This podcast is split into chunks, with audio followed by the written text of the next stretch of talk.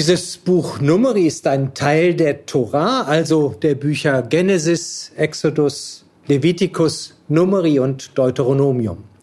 Die zusammen bilden den Pentateuch, die fünf Bücher, und zusammen mit dem Buch Josua sind sie der Hexateuch. Dieses Buch Numeri, naja, hat 36 Kapitel.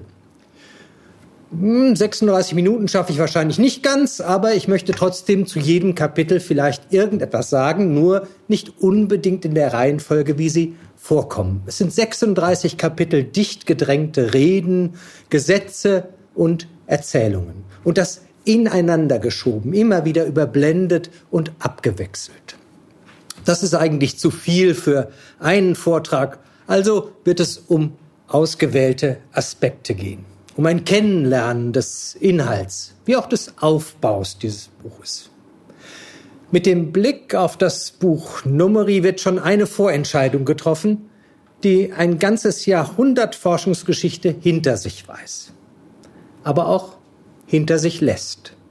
Denn der Zugriff, mein Zugriff heute, erfolgt nicht über das Quellenmodell des 19. Jahrhunderts, also das JEDP, den Javisten, den Elohisten, das Deuteronomium oder die deuteronomistischen Schichten und die Priesterschrift, sondern die Vorstellung, dass dieses Buch Numeri eine Komposition für sich ist, das ältere und jüngere Bestandteile hat, das aber in sich ein geschlossenes Ganzes bildet, mit einem ganz gezielten und gewollten Anfang und einem ganz gezielten und gewollten Ende. Es ist ein für sich stehender Teil der fünf Fünftel der Torah. Der Chamisha Chumshe Torah, wie diese schöne jüdische Weise oder Rede von den fünf Fünfteln der Torah sagt. Das zeigt ja einerseits an, dass die Torah ein Ganzes ist, also dass sie komplett ist in diesen fünf Fünfteln, aber trotzdem aus fünf Teilen besteht.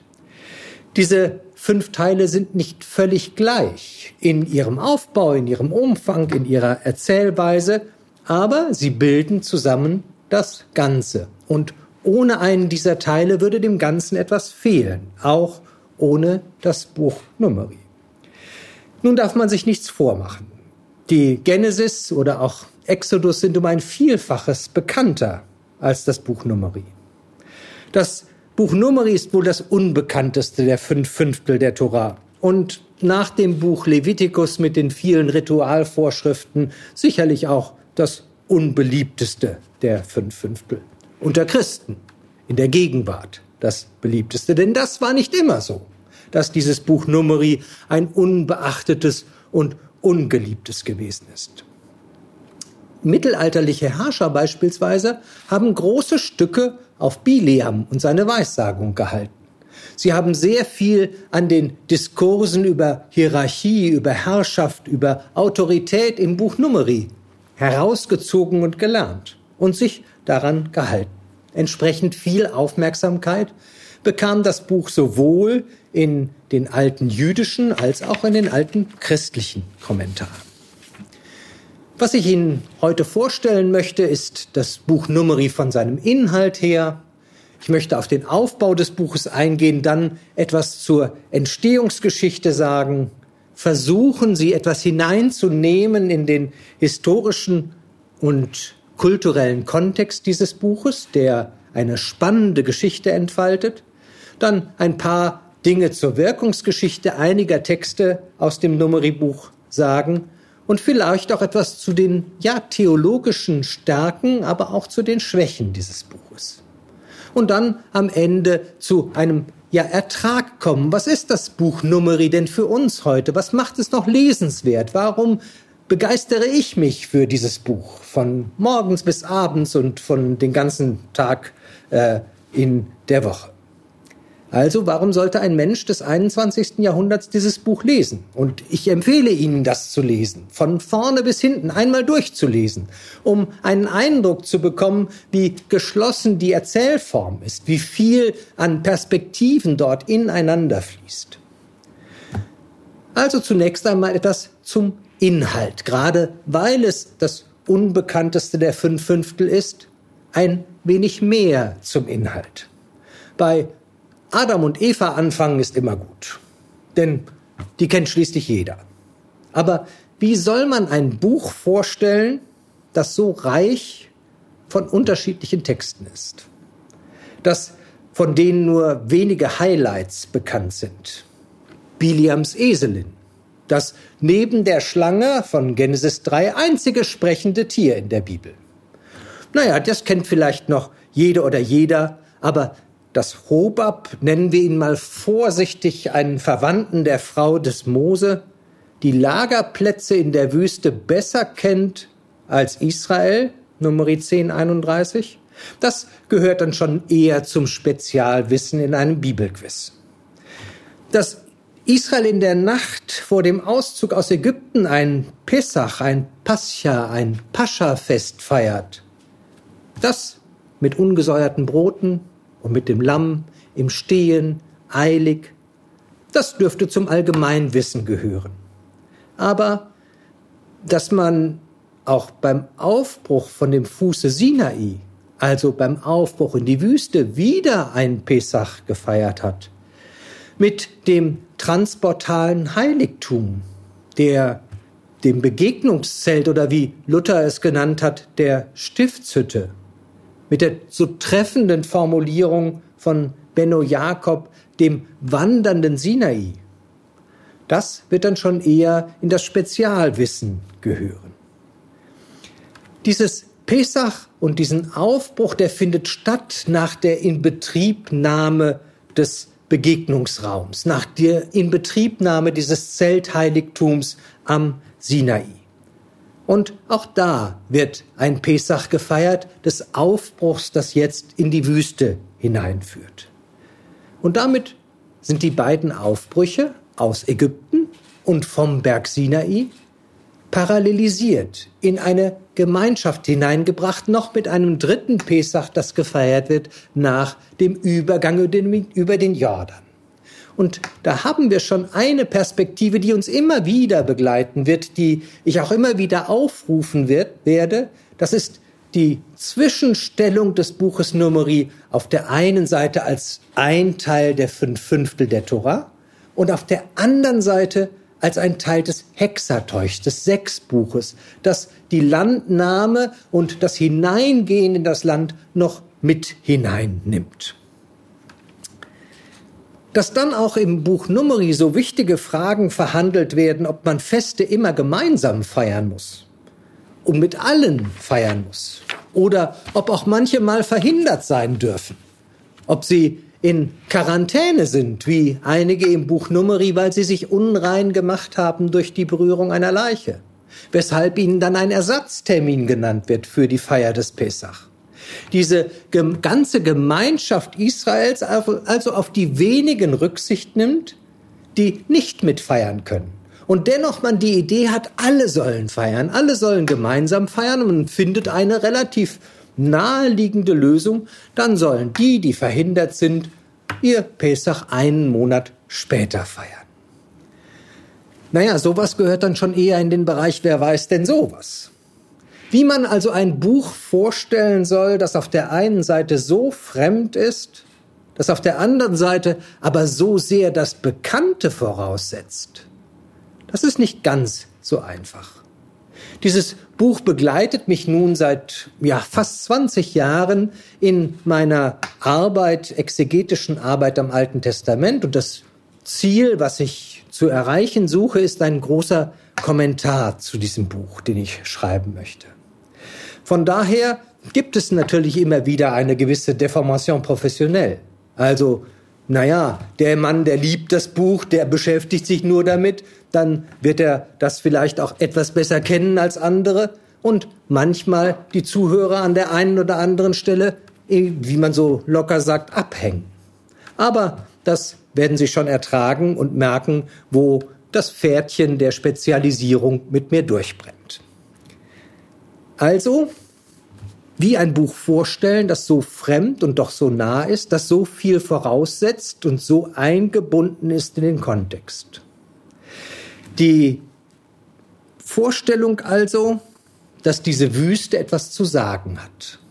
und dass man den wahren Geschmack des Wassers nur in der Wüste erkennt. Einzutauchen in diese Wüste, in das Nicht-Kulturland, das weder von der Bergsituation der Gottesbegegnung geprägt ist, noch von der Erfüllung im Land, sich darauf einzulassen, auf diesen Zwischenbereich, auf dieses Grenzland zwischen Berg, Sinai und Land, das ist das, was das Numeri-Buch bietet.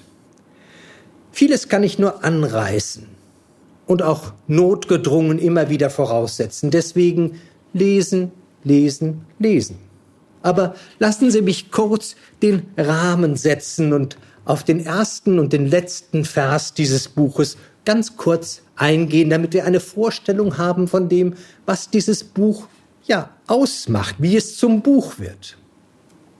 וידבר אדוני אל משה במדבר סיני באוהל מועד, באחד לחודש השני בשנה השנית, לשאתם מארץ מצרים לאמור. So lautet der erste Vers. Und es redete der Herr zu Mose in der Wüste Sinai, im Offenbarungszelt, am ersten des zweiten Monats, im zweiten Jahr ihres Auszugs aus dem Land Ägypten. Jedes Wort sitzt und verankert dieses Buch in einer großen Erzählung vom Auszug, Befreiung, Offenbarung und Begegnung. Ein ganzes Jahr hält sich Israel am Sinai auf. Im zweiten Monat war Israel in der Wüste Sin, kurz vor dem Sinai, angekommen. Im dritten Monat war es am Fuß des Berges. Gott redet in keinem Buch so viel und so oft wie im Buch Numeri. Und zwar redet er immer mit Mose oder mit Mose und Aaron. Nicht mehr auf dem Berg, nicht mehr direkt wie mit den zehn Geboten, sondern durch den Knecht Mose. Im Heiligtum oder vor dem Heiligtum, und das ist auch eine Besonderheit des Buches Numeri, auch jenseits dieses Heiligtums, also außerhalb des Heiligtums. Am 1.1., am 1.2. des zweiten Jahres Erinnern Sie sich an das erwähnte Pesach? Das Pascha-Fest feiert man im ersten Monat. Der Monat Aviv soll eure Monate anführen. Wenn die Pesachfeier in Numeri 9.1 angeordnet wird, dann hat diese in Numeri 1.1 am Anfang des Buches schon stattgefunden. Und da merkt man die Raffinesse des Aufbaus, der mit einer Rückblende beginnt und hinterher erst einholt, was in den ersten zehn Kapiteln passiert. Nämlich die Einweihung des Heiligtums in dem erst, die in dem ersten Monat kulminiert und die vor dem Aufbruch dann dieses Pesach setzt. Der ganze Abschnitt besteht aus Rückblenden, die ineinander greifen. Das Geschehen wird also zeitlich so verdichtet, dass die lineare Zeit am Sinai sich quasi im Erzählen immer wiederholt, immer wieder auf den Punkt zurückkehrt, der am Berg das Entscheidende markiert, nämlich die Begegnung im Begegnungszelt, die Begegnung Gottes, der in der Mitte seines Volkes wohnen will. Lange bevor Israel also in die Zeit der Wanderschaft wechselt, wo dann das Erzähltempo auf einmal ganz schnell wird, ganz viel höher wird, dehnt sich diese Zeit in den ersten Kapiteln in einer sehr extensiven Weise. In der Wüste ist sie hochverdichtet. 40 Jahre in der Mitte vergehen relativ schnell im Vergleich zu den wenigen Tagen des Abschlusses der Initiation, die in den ersten zehn Kapiteln erzählt wird. Und am Ende nach Numeri 22.1, wo Israel in den Steppen von Moab ankommt, also im Ostjordanland, an der Grenze zum Jordan, da beginnt es wieder langsamer zu werden. Immer dehnt sich die Zeit fast auf den einen Tag hin, der dann das Deuteronomium ist. Der Abschluss und letzte Tag im Leben des Mose. Der eine große Abschiedsrede an seinem letzten Tag hält und damit sozusagen diese zeitliche Extension bis ins fast unerträgliche von 34 Kapiteln ausdehnt. Das Geschehen wird also zeitlich verdichtet und gedehnt und damit eine Erzählstrategie dargelegt, die an den beiden Endpunkten kurz vor dem Land und an der Grenze des Sinai die Zeit lang sein lässt, in die Dauer nach vorne und in die Dauer zurück und diese Zwischenzeit, die als Zeit der Strafe und der Minderung betrachtet wird, die möglichst hoch verdichtet. Der letzte Vers des Buches, also 36.13, der beendet die Offenbarung an Mose. Denn dieses Deuteronomium ist ja nur eine große Rekapitulation all dessen, und eine Auslegung des Empfangenen. Das wird noch wichtig werden, dass Auslegung ein Teil der Torah ist und dort im Erzählen des Deuteronomiums schon als er in diese Abschiedsrede hineingebracht ist. Der Schlussvers des äh, Numeribuches heißt, das sind die Gebote und Rechtssatzungen die der Herr den Israeliten in den Steppen von Moab am Jordan bei Jericho durch Mose gegeben hat. Und wieder hat man den Eindruck, diese verketteten Teile des Satzes, die haben eine Bedeutung. Die haben eine Verankerung, mit denen das Erzählen äh, ja strukturiert wird und auch eingebunden wird. Auch hier hat jedes Wort Gewicht. Angefangen von den Bezeichnungen des, der empfangenen Gesetze, den Hamitzvot und den Hamishpatim. Und das unterscheidet sich von den Bezeichnungen, wie sie in Exodus oder wie sie in Deuteronomium und Levitikus gebraucht sind. Aber sie schließen am stärksten an das Ende des Levitikusbuches an. Also die Idee, dass diese beiden Enden des Numeri-Buches und des Levitikus-Buches auch ja aufeinander abgestimmt worden sind, parallelisiert worden sind. Und zugleich nach vorne schauen zum Deuteronomium. Auch das ist ein faszinierendes Moment, dass die Komposition, die letzten Kapitel des Numeri-Buches schon von der Sprache, von den Phrasen, von der Erzählweise anbindet und angleicht an das Deuteronomium. Die Autoren, die sich da die, ja, die Verdichtung im Numeri-Buch äh, zu Herzen genommen haben und das genau an diesen Ort hineingesetzt haben in die Torah, die haben sich sehr wohl etwas dabei gedacht, dass sie die Stile innerhalb des Buches auch wechseln lassen und je nach vorne in die Exodus-Erzählung oder nach hinten in das Buch Deuteronomium, das Buch Josua hinein, äh, ja, ausdehnen.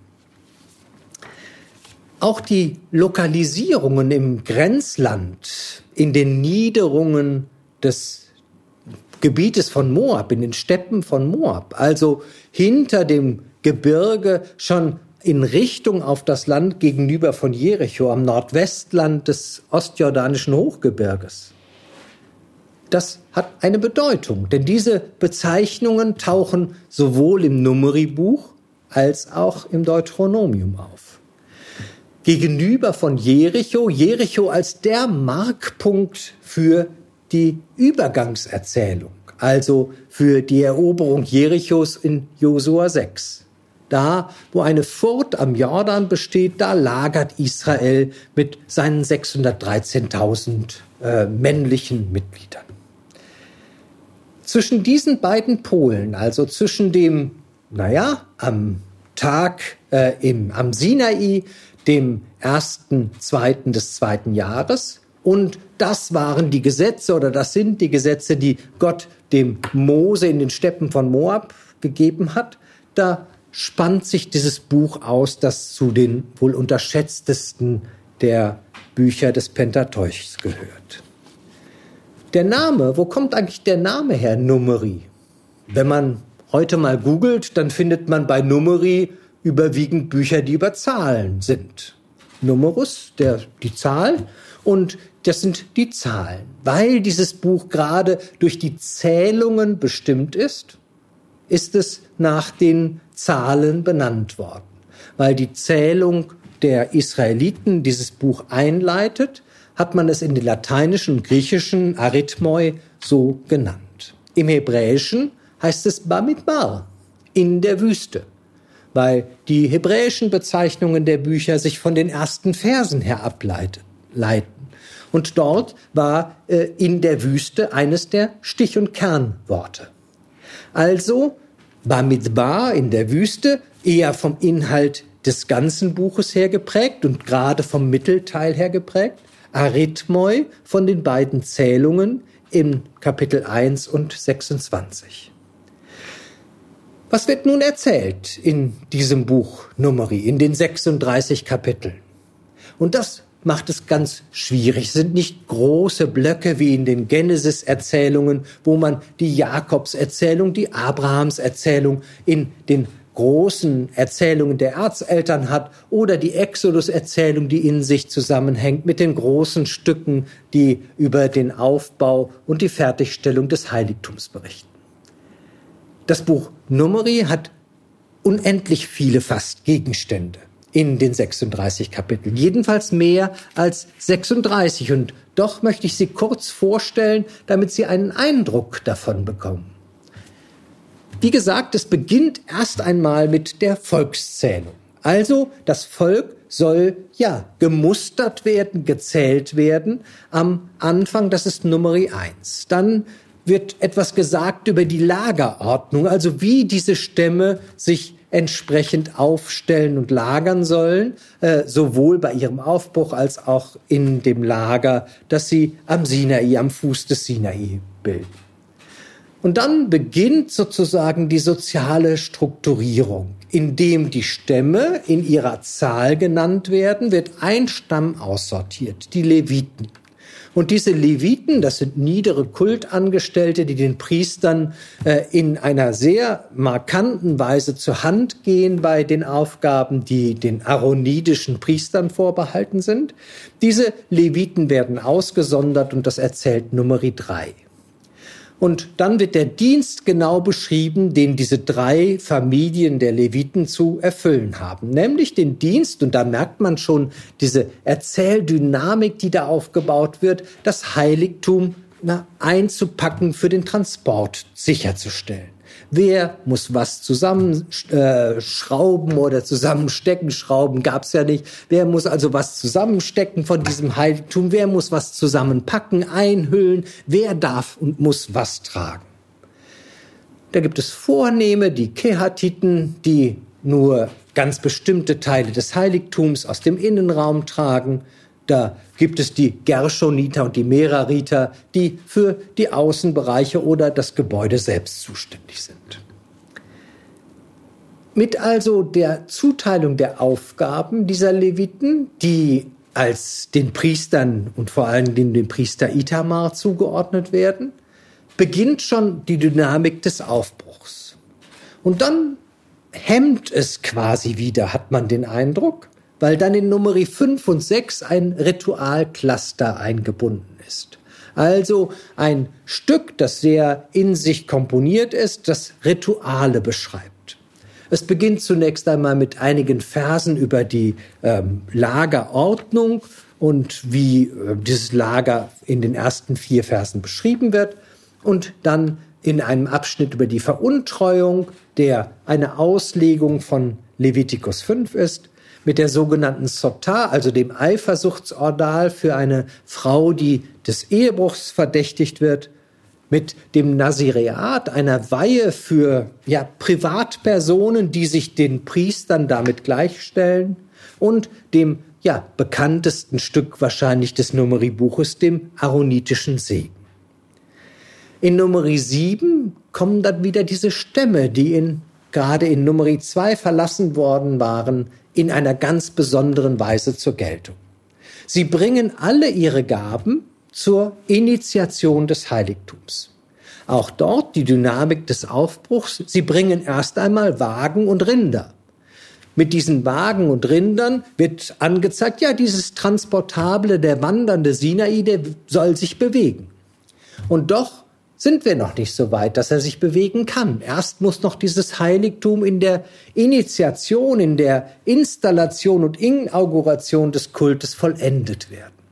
Und dazu bringen die Stammesältesten oder Stammesoberen jeweils ihre Gaben zur Einweihung des Heiligtums. Goldene und silberne Schalen mit Weihrauch, mit Mehl, mit äh, entsprechenden Opfertieren. Und das Spannende ist, dass sie alle absolut das Gleiche bringen. Wenn man das liest, na, langweilt es nach dem dritten Mal, weil man ja schon weiß, was kommt und denkt sich, mein Gott, hätten sie das nicht kürzer machen können mit einem Satz und sagen können, alle brachten das Gleiche. Es ist ganz gezielt, dass die zwölf Kinder Jakobs ausgesortiert werden als Stämme und diese Stämme in der Performance, also in der Durchführung alle dasselbe bringen. Um deutlich zu machen, so wie die fünf Fünftel der Tora ein Ganzes bilden, so bilden die zwölf Zwölftel der Stämme Israels ein Ganzes. Und sie sind alle gleich. Sie sind nicht hierarchisch geordnet in ihrer äh, Präsentation. Nicht der eine bringt mehr, weil er reicher an Vieh oder reicher an äh, Ressourcen ist, sondern sie bringen alles Gleiche. In Numeri 8 dann wird das Heiligtum dadurch vollendet, dass der Leuchter der siebenarmige Leuchter, der im Heiligtum in der Mitte steht, dass der in Gang gesetzt wird. Und damit ein Detail nachgetragen wird, das noch nicht äh, installiert war in Exodus äh, 35 bis 40, als das Heiligtum ähm, ja vollendet worden war. Und dann werden die Leviten geweiht. Also die Leviten, die in Numeri 3 aussortiert wurden aus den zwölf Stämmen Israels, die eine Sonderrolle spielen werden, die sollen jetzt äh, ja den Priestern zugeordnet werden, dem Aaron zugeordnet werden und seinen Söhnen auf der einen Seite. Und sie sollen aussortiert werden aus den Israeliten, weil sie eine Sonderrolle spielen. Diese Sonderrolle besteht darin, dass sie wie ein Puffer zwischen dem Volk und den Priestern vor Gott agieren. Und dann kommt das schon erwähnte zweite Pesach mit den ja, Schwierigkeiten, die es da gibt, dass einige verhindert sind und man regelt das. Und da kommt auch ein Spezifikum des Buches hinein, wenn ich sage, man regelt das, naja, so einfach ist das ja nicht zu regeln. Es gibt ein Gesetz und dieses Gesetz gilt. Das, was Gott dem Mose geoffenbart hat, das soll so auch gelten. Also Exodus 12, wie man das Pessach zu feiern hat. Und jetzt kommt es sozusagen zu Schwierigkeiten, mit denen man umgehen muss. Die Torah hat dafür erstmal keine Lösung. Also befragt Mose entsprechend Gott und erhält die Antwort und gibt die Antwort, dann sollen die einen Monat später feiern. Die Torah interpretiert sich in der Gestalt des Mose selbst und findet eine Lösung für ein Problem. Das ist ein Muster, das im Buch Numeri sehr stark gemacht wird und das noch einmal die, ja, die Kraft dieser Torah zur Selbstauslegung zeigt. Nachdem dieses Pesach dann auch das zweite gefeiert ist, kommt eine Anweisung, die man auch erst einmal fast gar nicht zuordnen kann. Man soll zwei silberne Trompeten anfertigen. Trompeten. Jetzt wird ein Klangraum geschaffen. Wenn wir aber in Exodus 19 angefangen haben zu lesen, also dort, wo die erste Begegnung mit Israels, mit Gott stattgefunden hat, wo der Berg gedonnert hat, geraucht hat, Geräusche waren, eine Stimme gehört worden war, dann war dort auch eine Soundscape, auch ein Laut, der zu vernehmen war. Und genau jetzt am Ende Exodus 19, Nummer 10, vor dem Aufbruch gibt es wieder eine solche hörbare ähm, Form, die in der den hergestellten Trompeten da sind. Die sollen für den Aufbruch da sein, die sollen die Feste einleiten, die sollen für Kriege ähm, verwendet werden, um das Volk zum Aufbruch zu bewegen. Aber sie sollen für den Aufbruch sein. Auch dort, auch wenn diese trockene Sprache diese silbernen Trompeten herstellen lässt, hat man den Eindruck, es geht um den Aufbruch. Der Blick ist nach vorne gerichtet. Darum geht's. Jetzt soll es endlich losgehen. Und das tut es auch in Nummer 1011 mit dem Aufbruch, wo dann die Ordnung, die am Anfang ja, entfaltet worden ist, umgesetzt wird und dieses Heiligtum ummantelt wird. Dass die Stämme in einer ganz bestimmten Anordnung äh, um das Heiligtum herum diesen Aufbruch vollziehen. Und die Lade, die dann zu einem zentralen Gegenstand wird, weil sie für die Führung zuständig ist, die wird nochmal mit Ladesprüchen ganz besonders herausgehoben. Nach diesem ja fulminanten Aufbruch, der immer wieder zurück zum Exodus geschaut hat und nach vorne in die Wüste, beginnt es mit einer großen Depression in Numeri 11 beginnt das Volk, einen Schritt hat es vom Sinai weggemacht, zu murren. Es passt ihnen nicht, dass sie äh, zu wenig zu essen haben, dass das Essen nicht genauso ist wie in Ägypten, dass es nicht das vernünftige Gemüse und das Fleisch gibt. Und sie, ja, sie klagen und äh, fordern den Mose heraus, der dafür verantwortlich sein soll. Diese Moorgeschichten, die begleiten jetzt die Wüstenzeit durch und durch. Und das Interessante ist, dass sie nicht stärker werden, sondern dass sie eigentlich immer weniger werden.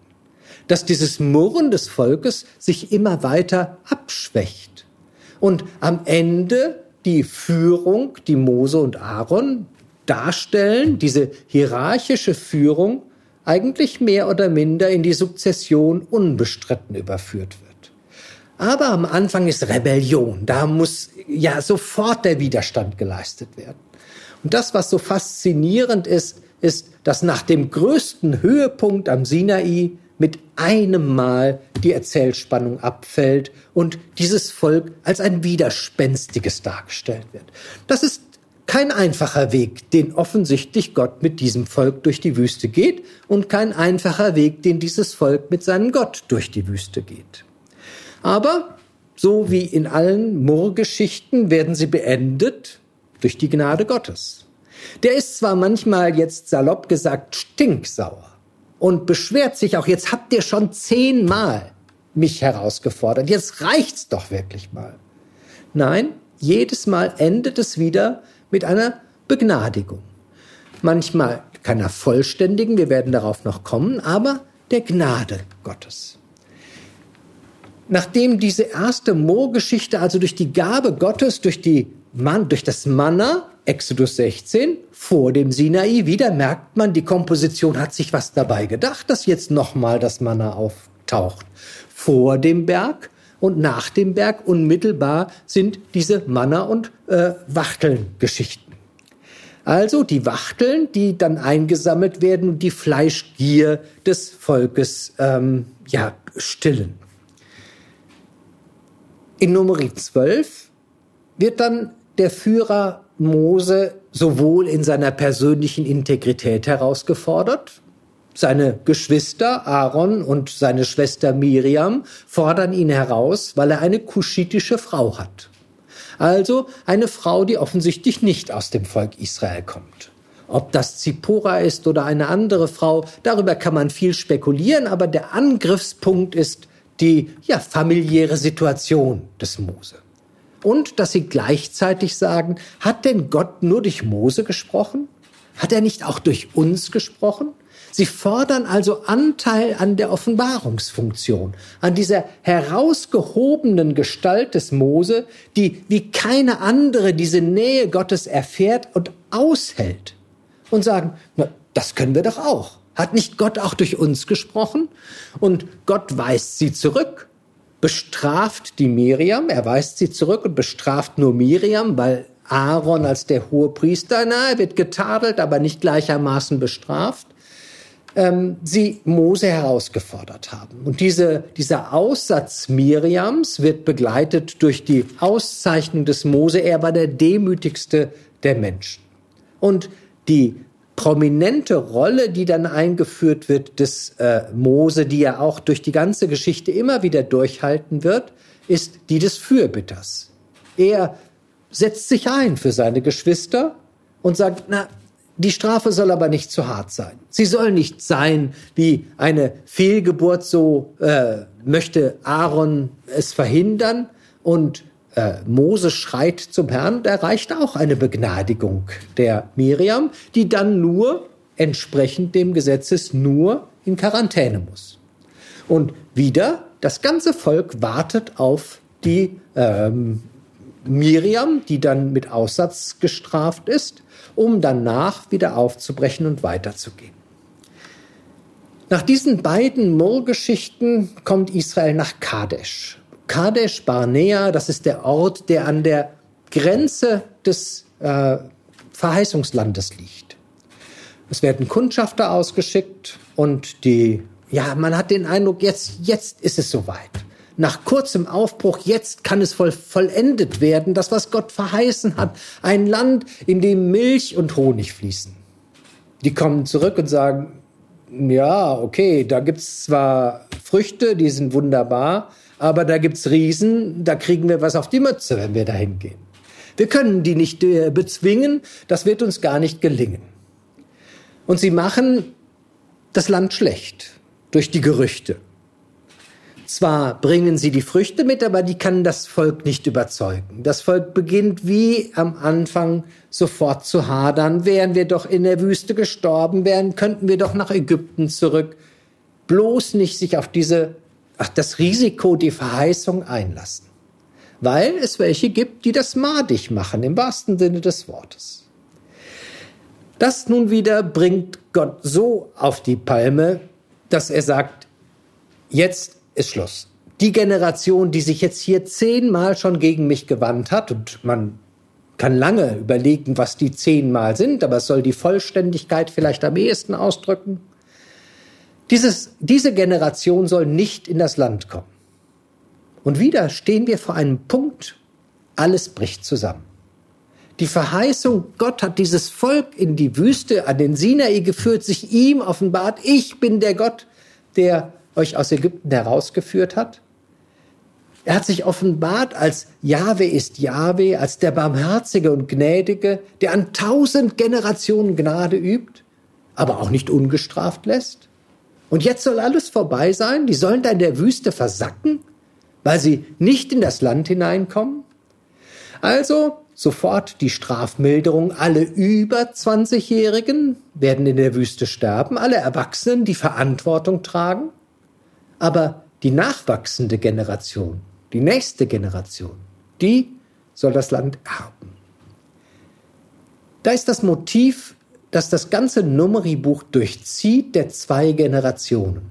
Der Exodus-Generation, der Alten und der Landgeneration der Neuen, der Vätergeneration und der Kindergeneration. Und dieses Thema durchzieht das ganze Buch.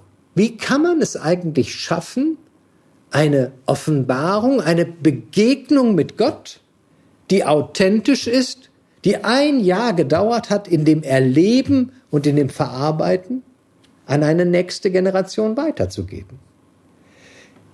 Wenn diese ganze Generation irgendwann ausstirbt in der Wüste und dennoch die Verheißung Gottes Treue stehen bleibt. Also auch eine Theodizee, die Frage, wie angesichts des Leides und der Infragestellung des geschichtlichen Verlaufes Gott überhaupt noch gerechtfertigt werden kann. Er wird gerechtfertigt in der Zeit, indem er der nachfolgenden Generation das Land geben wird. Eigentlich alles in Ordnung, könnte man sagen. Die haben Schuld auf sich geladen, indem sie das Land in Frage gestellt haben, aber es gibt eine Teilbegnadigung für die Kinder.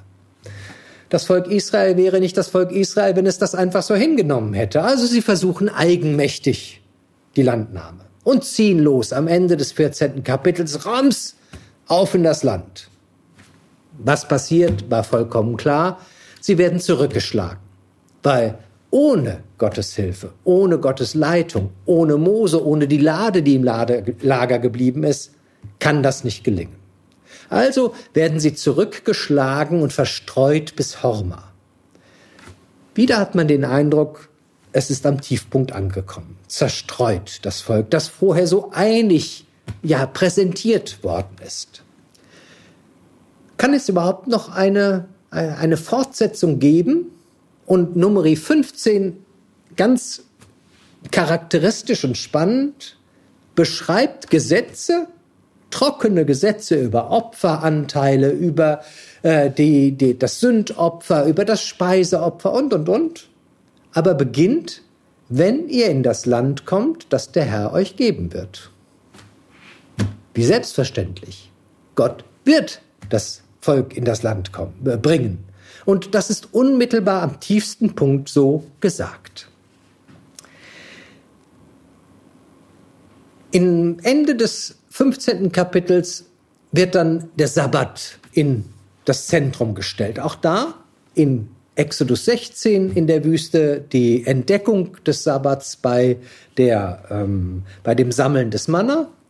Jetzt die, ja, Sabbat, das Sabbat halten bei dem Holzsammler. Der vergeht sich gegen das Gebot, am siebten Tage nicht zu arbeiten und die Arbeit ruhen zu lassen für eine Tätigkeit, von der man sagen muss, naja, ist das jetzt Arbeit oder gehört das in den Bereich der Versorgung des alltäglichen Lebens? Er braucht das äh, Holz, um seine Nahrung zuzubereiten. Kann man sagen, hätte er doch die Woche über machen sollen, dann muss er das nicht am Schabbat tun.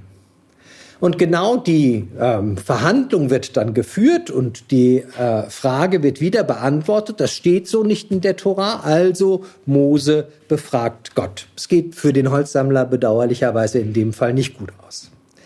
Aber danach werden die Kleidervorschriften gegeben, die Zizit, also wenn Sie einen orthodoxen Juden, einen männlichen, meist männlichen orthodoxen Juden, es gibt auch inzwischen Frauen, die äh, den Talit mit den Zizit tragen, dann hat er so einen Schurz um äh, einen weißen, den Talit Katan, und dort hängen die Fäden äh, unten herab und die heißen Zizit. Die werden im Numeribuch angeordnet und spielen dafür dann in der Tradition der jüdischen Kleidung eine sehr große Rolle.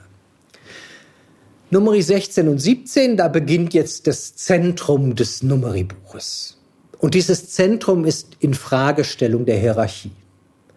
Gott hat bestimmt, Aaron soll der eigentliche Leiter und Führer dieses Volkes sein. Mose wird in der Wüste sterben und er wird einen Nachfolger haben, der äh, in das Land hineinführt. Das ist Josua, aber Josua wird keinen Nachfolger haben. Hingegen Aaron wird in der Wüste sterben, weil er über 20 war. Aber er wird einen Nachfolger haben, Eleazar, und dann geht die Sukzession über Pinchas weiter in die Generationen hinein. Also die Vorstellung einer Hierokratie, einer Priesterherrschaft, die für das vierte, dritte und zweite Jahrhundert vor Christus sehr zentral geworden ist. Die wird im Buch Numeri verhandelt. Und wie wird sie verhandelt? Durch Bestreitung. Durch Bestreitung und Bestätigung der Legitimation. Korach, einer aus dem Levitengeschlecht, der lehnt sich auf und sagt, da sind doch nicht nur die kleine Familie der Aaroniden, die heilig ist. Wir alle sind heilig. Also so wie äh, Gott es auch aufgetragen hat, ihr sollt heilig sein, weil ich heilig bin. Also wir alle sind heilig. Also sind wir auch in der Lage, äh, dort entsprechend die ähm, kultischen Verrichtungen auszuführen. Das versuchen sie, indem sie mit ihren Pfannen sich dem Heiligtum, dem äh, Gott nähern, aber das gelingt nicht schon die erste klare Bestätigung in dem Ordal. Ausgezeichnet und herausgehoben sind Aaron und äh, seine Söhne. Und das wird dann durch zwei weitere Erzählungen ganz stark unterstrichen. Die erste ist, äh, es, es findet eine Plage statt und Aaron tritt dazwischen. Er nimmt eine sühnende Funktion ein und hält ein, indem er handelt und sich dazwischen stellt. Die priesterliche Aufgabe also, eine Sühnefunktion, eine Entsühnung zu verziehen, damit eine Versöhnung zu erwirken, durch sein Handeln, indem er eintritt für das Volk. Und so wird auf der einen Seite das Amt legitimiert, die Hierarchie des Amtes legitimiert, auf der anderen Seite aber sehr deutlich gemacht, dass es eine dienende Funktion zur Versöhnung hin hat. die dieser Priester ausüben soll und ausüben muss. Dass Aaron etwas Besonderes ist, wird dann im Stabwunder deutlich gemacht, wo aus jedem Stamm ein Stab in das Heiligtum gebracht wird und am Ende nur der Stab Aarons äh, erblüht wie ein Mandelbaum und entsprechend deutlich macht, das ist der erwählte Heilige, der führen soll. Und von dieser Warte aus, der dreifachen Bestätigung dieser Autorität des Hohenpriesters und Priesters Aaron, findet jetzt in Nummer 18 die Alimentation statt. Also es wird genau beschrieben, welche Anteile dem Priester zukommen. Was denn der Lohn für sein äh, ja, herausragendes Handeln ist. In Nummer 19 ist dann die, das Ritual der roten Kuh das ist für uns sehr schwer zunächst einmal zugänglich und verständlich. Es geht darum, dass man äh, sich reinigen soll oder gereinigt werden soll von der Berührung mit Toten. Diese Berührung mit Toten äh, durch Tote ist etwas, das in der Umwelt sehr stark ausgeprägt gewesen ist, äh, vor allen Dingen in der persischen Religion, das so Eingang gefunden hat, auch in die äh, Vorstellungen der, des Numeribuches und dort sehr stark gemacht wird an vielen Stellen und äh, unter anderem bei dem verschobenen Pessach, bei der Lagerordnung und jetzt nochmal in Numeri 19. In Numeri 20 das Kernwasserwunder am, in Massa und Meriba. Das Volk murrt mal wieder und durch das Handeln von Mose und Aaron wird Wasser gespendet. Aber irgendwas scheint nicht ganz zu stimmen, denn danach heißt es, nein, auch Aaron und Mose haben sich gegen Gott äh, in seine Heiligkeit vergangen und müssen jetzt mit der Exodus-Generation in der Wüste sterben. Einerseits die Herausforderung, der Mose war schon 80 Jahre und wird mit 120 Jahren sterben, also am Ende der Wüstenzeit. Aaron mit 123 ebenfalls schon der ältere Bruder Mose. Die gehörten zu der Exodus-Generation unzweifelhaft. Die waren da schon erwachsen, als sie mit dem Pharao verhandelt haben. Also sind sie Teil dieser Exodus-Generation, die, die in der Wüste sterben muss. Auf der anderen Seite sind das die herausgehobenen, herausragenden Führer.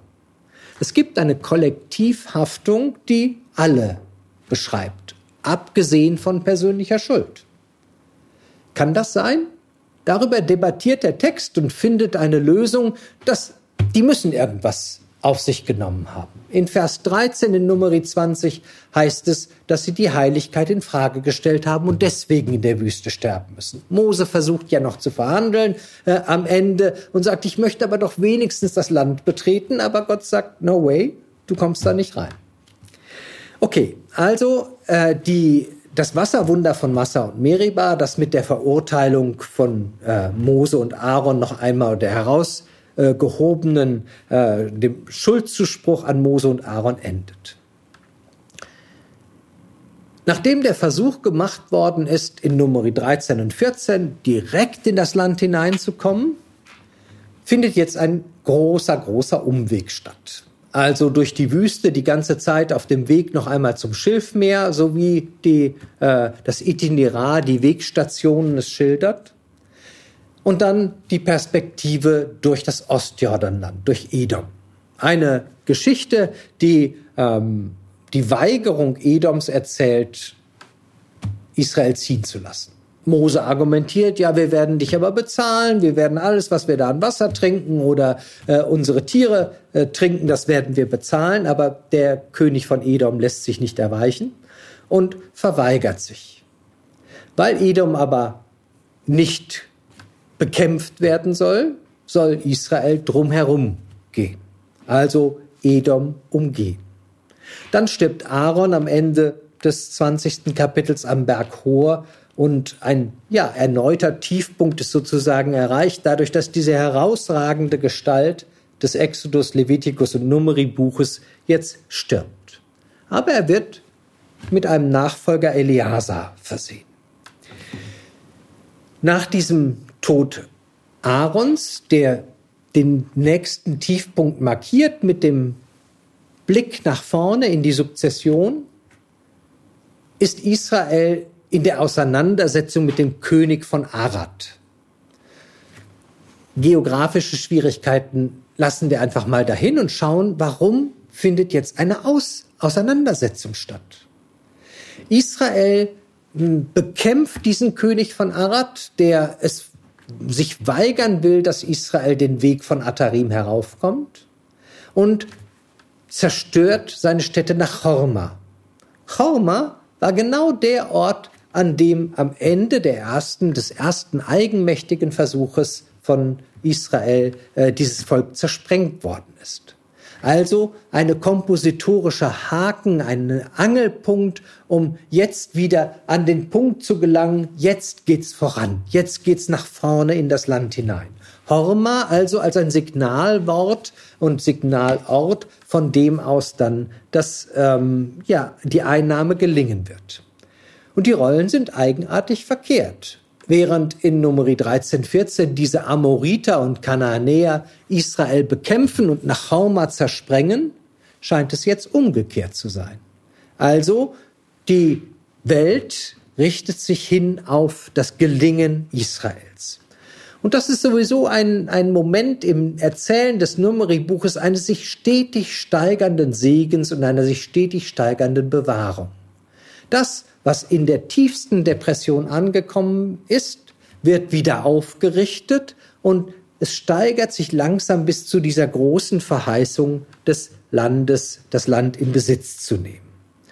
Das zeigt sich in der nächsten Erzählung der Schlange, äh, der Bronzeschlange. Wieder meckert das Volk und äh, lässt sich nicht beirren, dass es doch eigentlich in Ägypten besser gewesen ist. Also trotz alles Handelns Gottes und aller Bewahrung kann das Volk sich nicht darauf einlassen.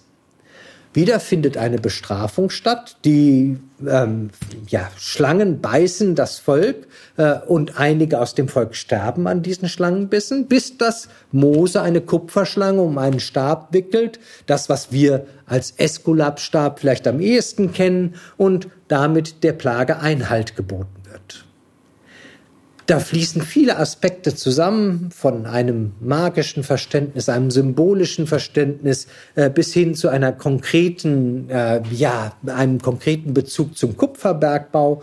Aber eigentlich geht es darum, dass Gott das Volk bewahrt. Wieder einmal. Durch das Handeln des Mose, der Eintritt für das Volk und Fürbitte leistet. Und diesmal auch durch die praktische Arbeit, die Anfertigung dieser Schlange. Dann geht Israel seinen Weg durch das Ostjordanland in einem Itinerar, einer Wegstation, die einige Stationen auf diesem Weg nennt, und kommt am Nordrand des ostjordanischen Hochplateaus an. Dort ist die Biliam-Erzählung, die zweite große Gestalt aus dem Numeri-Buch, die eigentlich jeder irgendwann schon mal gehört hat, kennt. Dieser fremde Prophet, der von dem König von, ba von Moab äh, ja, eingestellt wird, bezahlt werden soll, um Israel zu verfluchen. Israel verfluchen? Das kann doch gar nicht gehen. Israel ist doch gesegnet, von Jakob her gesegnet, mit einer Nachkommensverheißung, einer Landverheißung gesegnet, mit der Bewahrung in der Wüste gesegnet. Und jetzt soll ein ich sag mal, hergelaufener König mit einem hergelaufenen Propheten dieses Volk verfluchen? Das kann nicht funktionieren und genauso ist es auch. In drei Versuchen immer wieder versucht der Biliam, naja, dem Wunsch mehr oder minder zu entsprechen. Manchmal entspricht er dem Wunsch Jabes, manchmal entspricht er dem Wunsch Balaks. Aber es gelingt nicht. Ich kann nicht fluchen, wen Gott gesegnet hat. Also eine ja, Bekräftigung, eine Bestärkung des schon existierenden Segens. Gott hält an seinem Wort fest, er bewahrt Israel an dem Rand der Wüste vor den, der Vorbevölkerung und vor der Vernichtung. Dieser Biliam hat am Ende viele Sprüche, viele poetische äh, Visionen, die er äh, dem Balak mit auf den Weg gibt und viele davon haben eine große Wirkungsgeschichte. Wir werden darauf zurückkommen. Eigentlich wäre jetzt wieder alles in Ordnung. Und das Muster des Numeri-Buches haben wir inzwischen schon begriffen, wenn alles in Ordnung ist, geht alles wieder schief. Also Nummer 25, das Volk lässt sich mit den Moabiterinnen ein. Gerade noch hat es die Trennung sozusagen vollzogen. Israel ist etwas Besonderes als Gesegnetes. Schon lässt es sich mit den Moabiterinnen ein und verehrt deren Götter, vor allen Dingen den Baal Peor. Das kann nicht gut gehen, also äh, findet entsprechend wieder eine äh, Bestrafung statt. Und die Erzählung wird jetzt erweitert mit einer, naja, Vorstellung von einer Mischehe, dass einer der Israeliten eine Midianiterin mit in das Lager bringt.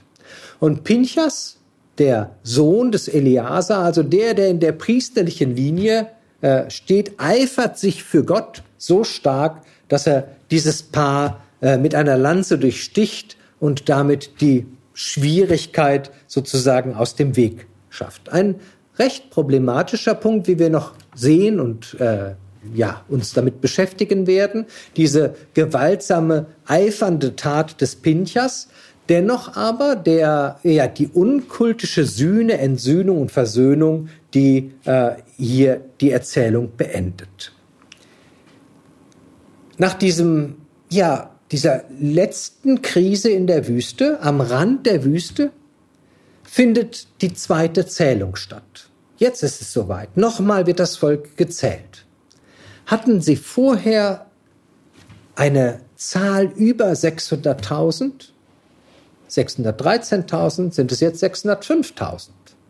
Nach 40 Jahren der Wüste hat das Volk sich kaum verändert, obwohl eine ganze Generation gestorben ist.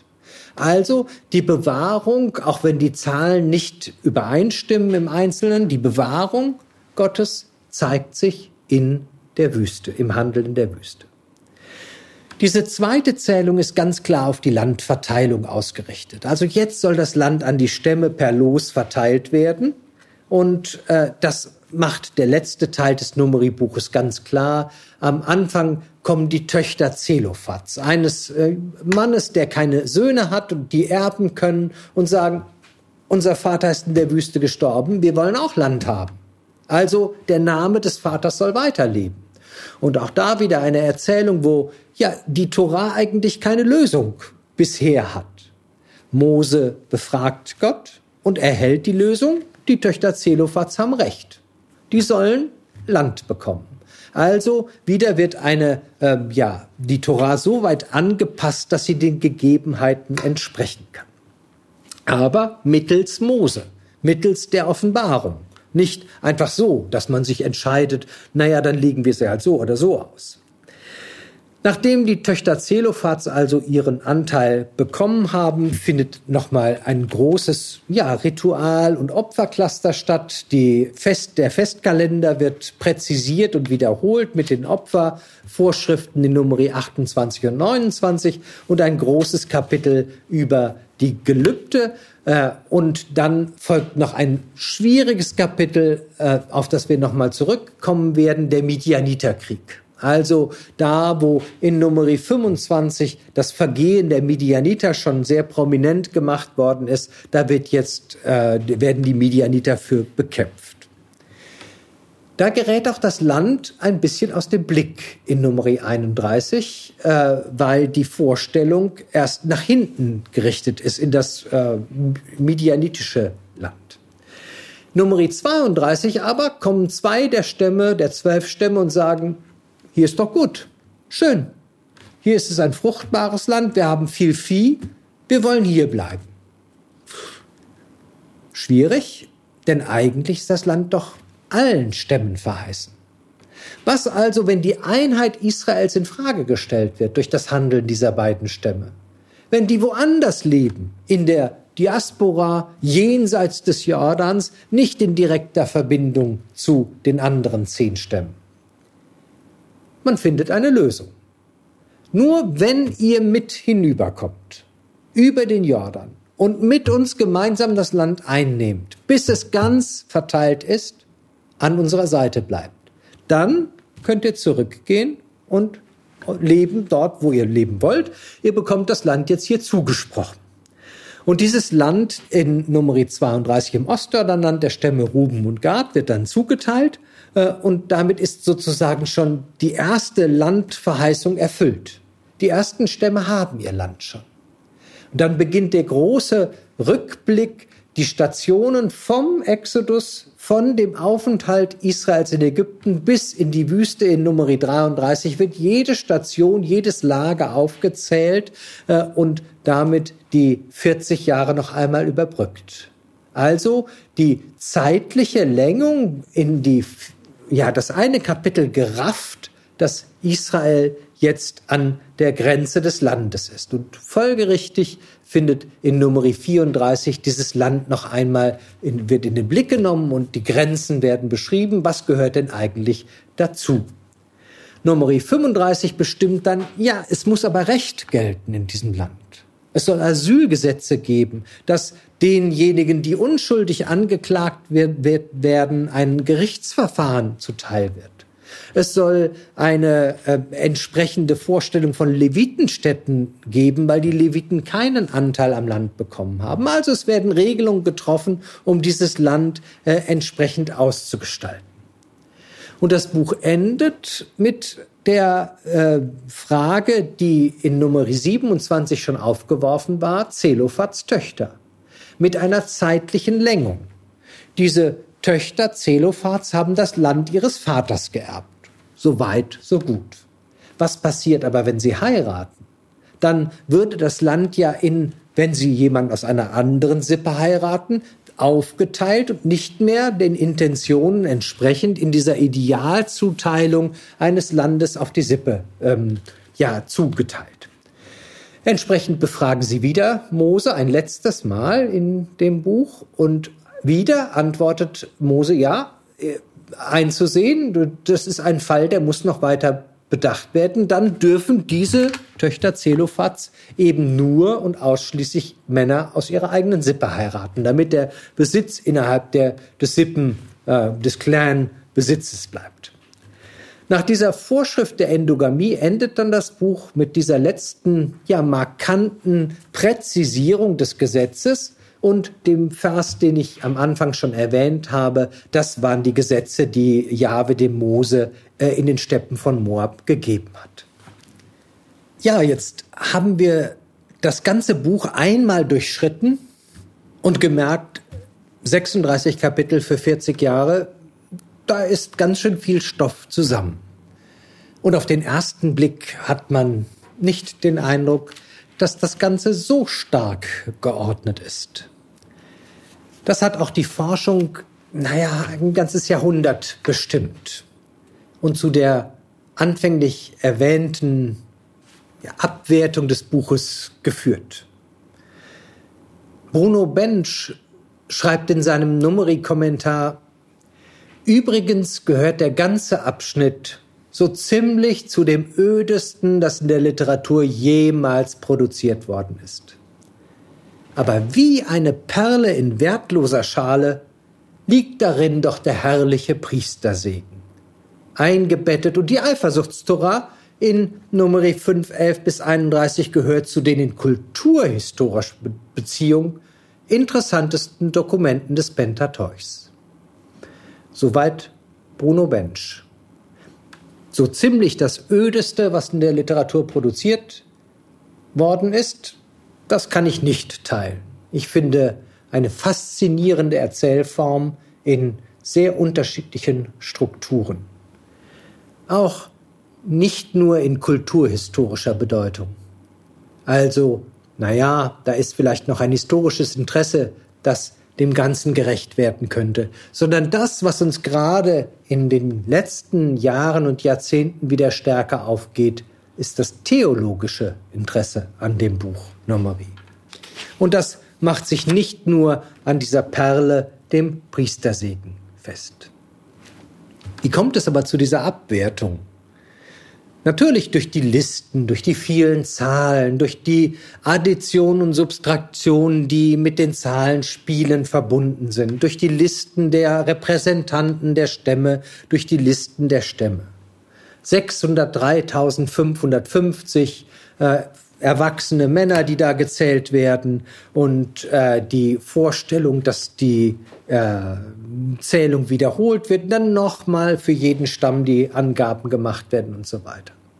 Das sind die längsten Listen, also die, die dem Buch Numeri den Namen gegeben haben im ersten und 26. Kapitel.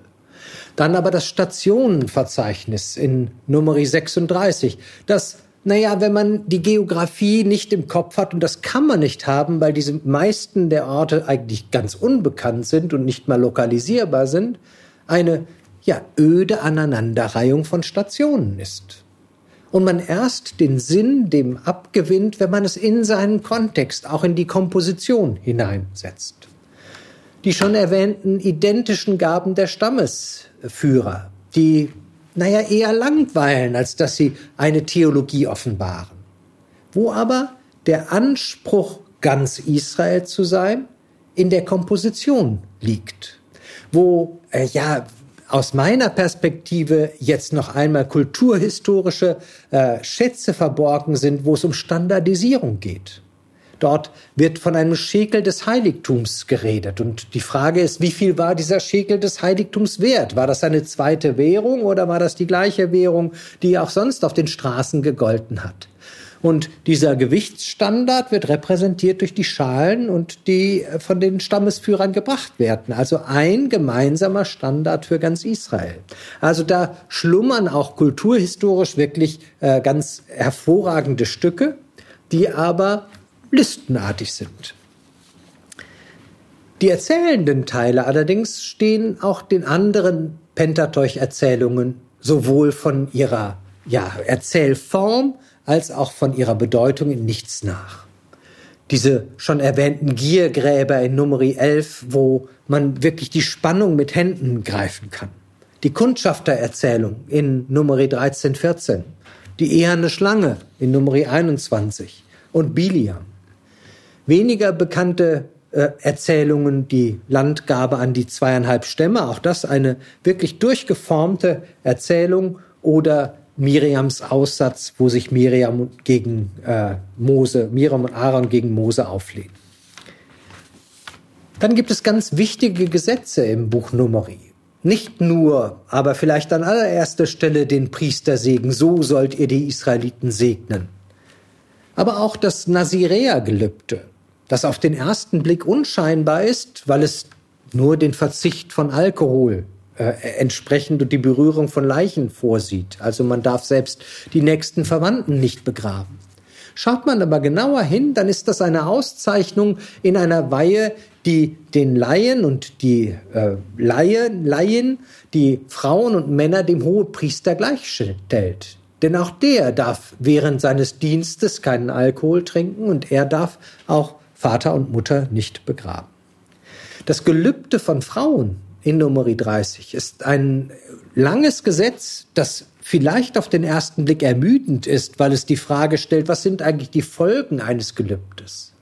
Macht aber deutlich, dass es erstens Frauen erlaubt war, Gelübde abzulegen äh, und sie eigenmächtig in dieser religiösen Form handeln konnten, dass sie aber auch mit den Konsequenzen entsprechend zu rechnen hatten. Dass man also nicht leichtfertig irgendetwas äh, über die Lippen gehen lässt und irgendetwas verspricht, was man da nicht halten kann.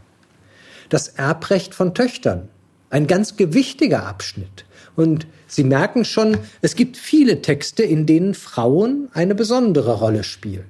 Sehr häufig eine nicht vielleicht unkritisch zu übernehmende Rolle, mit der man sich auseinandersetzen muss, die man aber bewerten muss in dem patriarchalen Kontext dieser Schale, in der sie jetzt äh, stehen. Die Kleidungsstücke, die Ziziot habe ich schon erwähnt, dass die für die jüdische Tradition, gerade die orthodoxe Rezeption, ein sehr zentrales Moment sind, die am Talit Katan, also an dem Untergewand, getragen werden. Dieses Stück lese ich Ihnen kurz mal vor, damit Sie einen Eindruck haben, was man denn als langweilig empfinden kann. Der Herr sprach zu Mose redet zu den Israeliten und sagt zu ihnen, sie sollen sich Quasten an ihre Kleiderzipfel nähen, von Generation zu Generation, und sie sollen an den Quasten eine violette Purpurschnur anbringen. Sie soll bei euch zur Quaste gehören. Ihr sollt sie ansehen und euch an alle Gebote des Herrn erinnern. Ihr sollt sie tun und nicht hinter eurem Herzen und hinter euren Augen herschweifen, indem ihr ihnen nachhurt, damit ihr euch erinnert, an alle meine Gebote tut und ihr eurem Gott heilig seid. Ich bin der Herr, euer Gott, der euch aus Ägypten herausgeführt hat, um euer Gott zu sein. Ich bin der Herr, euer Gott. Das mag man als eine redundante Form der Wiederholung, des Einschleifens von Spezialbestimmungen wahrnehmen. Aber es geht letztendlich um die Wahrung der Torah. Die Torah nicht nur mit ganzem Herzen, ganzer Seele und ganzer Lust und ganzer Freude, ganzem Geist zu halten, jeden Tag das Schma Israel zu beten, sondern an dieses Gesetz sich zu erinnern, es quasi am Leib zu tragen, im wahrsten Sinne des Wortes. Und mit dieser Erinnerung sich daran zu erinnern, dass dieses Gesetz Geschenk ist. Geschenk für das gemeinsame Leben mit Gott, der Gott sein will. Ich bin der Herr, euer Gott. Und dieses Gottsein zeigt sich in der Bewahrung in der Wüste. Jedes dieser Zizit, jedes dieser äh, Bändel, die da unten aus dem Gewand heraus äh, gucken, ist aus vier weißen Fäden gemacht. Einer davon länger als die anderen. Diese Fäden wurden gefalten und gewunden und mit einem Doppelknoten verbunden. Der numerische Wort, Wert der Buchstaben des Wortes Zizit und im Hebräischen zählt man durch die Buchstaben Aleph ist 1, Bet ist 2 und so weiter. Und ab 10 äh, kommt dann entsprechend ein, äh, eine Zahl dazu, ein Buchstabe dazu. Und der, wenn man dieses Wort Zizit in einen numerischen Wert umrechnet, ist man bei 600. Wenn man dann die 5 addiert, also die Zahl der Doppelknoten, und die 8, die Zahl der Enden, die der Fadenenden, dann ergibt sich 613 die Anzahl der Gebote in der Tora nach der traditionellen Zählung, nämlich 248 Gebote und 365 Verbote. Das zeigt die Rezeption, also die Praxis, diese Zizit in einer gewissen Weise, was nicht vorgeschrieben ist im Text, zu binden und zu knoten, wird noch einmal zu einer symbolischen Repräsentation des Gesetzes mit der Zahl 613 eine gematrische Auslegung, die im Text angelegt, aber nicht im Text expliziert ist. Und so zeigt sich die Wirkungsgeschichte dieser Texte, die bis in die tiefste Tradition hineingehen. Das gilt auch für das Ritual der roten Kuh, das bis heute eine ja, wichtige äh, Rolle bei einer bestimmten Gruppierung innerhalb des orthodoxen Judentums äh, zählt, die den dritten Tempel errichten wollen, also eine Wiedererrichtung des Versöhnungskultes äh, in einem zentralen Heiligtum. Und dafür muss eine Reinigung vollzogen werden. Diese Reinigung kann nur mit dem Ritual der roten Kuh vollzogen werden. Von daher spielt es bis heute in einer gewissen Weise in der Auseinandersetzung auch um die Frage, äh, gibt es eine solche rote Kuh, die vollständig gleich ist oder gibt es die eben nicht? Äh, und wie ähm, da darf die mit Gentechnik erzeugt sein? Und äh, alle möglichen Fragen, die sich daran ja aufhängen. Also die Gesetze haben vor allen Dingen in der Gemeinschaft der verschiedenen Judentümer, der Gruppierungen im Judentum unterschiedliche Rezeptionen und Bedeutung. Der Priester Segen als die Perle auch eine nachhaltige Wirkungsgeschichte im äh, christlichen Kult. Dennoch erschließt sich damit ja noch nicht der Aufbau des Buches. Den nannte Martin Noth, der große Bonner Alttestamentler, reichlich undurchsichtig. Die Erzählung spannt sich aus und dazwischen immer wieder Gesetze. Es ist ein Buch im Übergang. Und das soll ja auch was heißen. Es ist ein Buch im Übergang. Im Schon- und noch nicht Modus. Es ist eine echte nachher Sprung, Springprozession quasi. Immer wieder einen Schritt zurück, um den nächsten Schritt nach vorne zu gehen.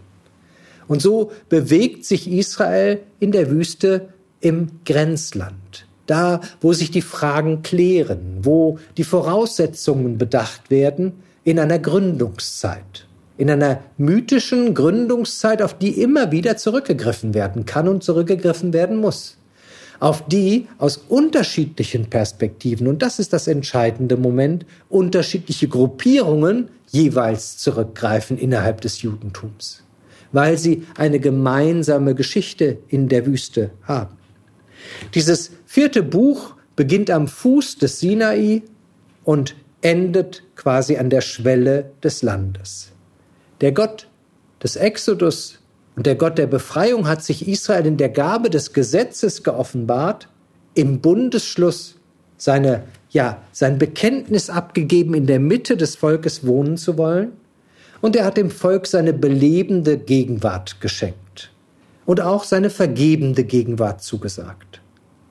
Damit hat sich Gott als die heiligende und auch heilige Mitte ähm, des Volkes geoffenbart. Und damit er sich verwirklichen kann als diese Mitte, soll Israel entsprechend die Anordnungen halten, die Gott an Mose gegeben hat. Das Heiligtum zu schaffen, also die Möglichkeit, in der Mitte des Volkes zu wohnen und dieses Heiligtum einzurichten und einzuweihen. Das Zentrum dieses Heiligtums ist Erneuerung, ist Vergebung und ist Begegnung. Levitikus 16, der große Versöhnungstag. Und in dieser Gottesgegenwart des Heiligtums findet Israel einen kosmischen Mittelpunkt, der sich als die belebende Ordnung für das Volk erweist, der Schöpfung und ihr all ihren Widrigkeiten entgegenstellt, in der Bewahrung Israels. Und davon erzählt das Buch Numeri. Der am Sinai gestiftete Kult stellt eine heiligende Ordnung dar, die Schöpfung und Heil in der versöhnenden Gottesnähe zueinander führen soll. Damit ist das Buch Numeri Bewährung und Segen in Herausforderung und Streit. In dieser Herausforderung und im Streit entfaltet es ein narratologisches Feuerwerk. Ich habe schon angedeutet, dass die Erzählform, die Gestaltung der Erzählungen äh, mit der Erzählgeschwindigkeit der verbrachten Erzählzeit äh, ganz zentral ist. Nicht umsonst hat dieses Buch eine unglaubliche Dominanz der Rede und der Rede Gottes, wo die Anordnungen Gottes einen sehr großen und breiten Raum einnehmen. Die Figuren sind viel reicher als in den anderen sinaitischen Büchern, also in Exodus und Levitikus. Sehr häufig sind es Personenkonstellationen, also jeweils Paarkonstellationen. Mose und Aaron, ähm, Aaron und Eleazar, Aaron und Miriam, die Datan und Abiram, äh, Eldad und Medad.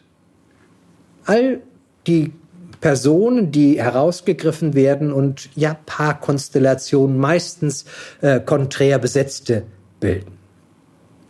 Es gibt viele ja vorausgreifende Momente, wo das Land in den Blick genommen wird, obwohl es noch gar nicht erreicht wird. Und es gibt viele Rückblicke, wo der Sinai wieder sich ja vergegenwärtigt, einspielt, obwohl der Sinai schon verlassen ist. Also das Dazwischen dieses Buches ist ein ganz zentrales Moment. Es gibt einige Erzählerkommentare, die diesen Erzähler als allwissend erscheinen lassen. Also der kennt das Geschehen, aber er ist nicht Teil des Geschehens. Er ist irgendwie in der Mitte und beobachtet das Ganze, aber er ist nicht selbst Teil. Er redet nicht in einer Ich-Form entsprechend. Aber wenn er sagt, es war die Zeit der ersten Trauben, dann gibt er der Leserin dem Leser noch äh, Informationen hinzu, die die Erzählung selbst nicht gibt. Der Standort ist die Wüste, Bamidbar, in der Wüste. Und diese Wüste ist keine konkrete Wüste. Es geht nicht darum, die Wüste zu lokalisieren, geografisch zu suchen, naja, wo hat in Israel da sein Lager aufgeschlagen? Sondern Wüste ist der Gegensatz zum Kulturland. Es ist das, wo eigentlich lebensunwerte Bedingungen herrschen. Da, wo Leben noch nicht in der Verheißung ist, wo Leben noch nicht in Fülle möglich ist, wo also nicht Milch und Honig fließen. In der Mitte also in den Erzählungen, die in Kadesh spielen, in Numeri 13, 14, Numeri 20 und in Horma, also in dem Zurückgeschlagungsort am Ende des 14. Kapitels und im 20. Kapitel, da stockt das Geschehen. Da kommt Israel nicht voran. Es kommt an demselben Ort wieder an, wo es aufgebrochen ist. Und auch das ist markant und Zeichen. Diese 40 Jahre in der Wüste sind nicht linear, auch nicht linear erzählt, in einem Weg, der durch die Wüste ins äh, Kulturland führen würde, sondern in Irrungen und Wirrungen. Und dabei, in diesen Irrungen und Wirrungen, sind immer wieder Gesetze eingeflochten. Und ich glaube, dass auch das sehr reflektiert getan worden ist, dass das nicht einfach nur so, naja, man wusste nicht mehr, wo man diese Gesetze unterbringen sollte, weil der Sinai schon voll war, dann hat man da noch ein paar reingesetzt. Sondern gerade dieser Wechsel von Geschichte und Gesetz zeigt das Ineinander einer historisierenden Perspektive auf das Gesetz, die verankert ist in, Geschichte, in der Geschichte es soll deutlich werden, dass die Tora Teil der Geschichte ist, dass sie nicht etwas ist, was vom Himmel herunterkommt und sich nicht verwirklicht in dieser Gegenwart, in der Gottesgegenwart, sondern dass Geschichte und Gesetz ineinander greifen. Das hat die Forschung unendlich beschäftigt, weil sie diese beiden Gattungsmomente hat auseinander dividieren wollen. Also Geschichten auf die eine Seite, Gesetz auf die andere Seite. Und Gesetz, naja, das haben, brauchen wir ja nicht mehr, das ist abgeschafft, aber die Geschichte, die gehört noch irgendwie mit dazu. Dass diese beiden aber untrennbar ineinander greifen, auch auf der Erzählebene, das äh, entdecken wir erst in der Gegenwart wieder. Dieser Wechsel von Geschichte und Gesetz ist die Raumzeitbindung der Gesetzesoffenbarung. Also dieses Gesetz ist nicht, es ist, hat ewig Bestand, aber es ist nicht ewig, es ist nicht zeitlos, sondern es ist zeitgebunden. Und diese Zeitgebundenheit und Kontextgebundenheit, und das ist das Spannende an diesem Buch, wird sogar in der Auslegung selbst deutlich. Wenn also Mose gefragt wird, ja, wie sollen wir entscheiden? Wenn man nicht weiß, was man tun soll und Mose, das, die Tora, noch einmal befragt, ob sie eine Antwort bereithält. Und genau die Vorschriften, die die Tora gibt, werden zur Antwort umgewandelt, transformiert und damit erneuert.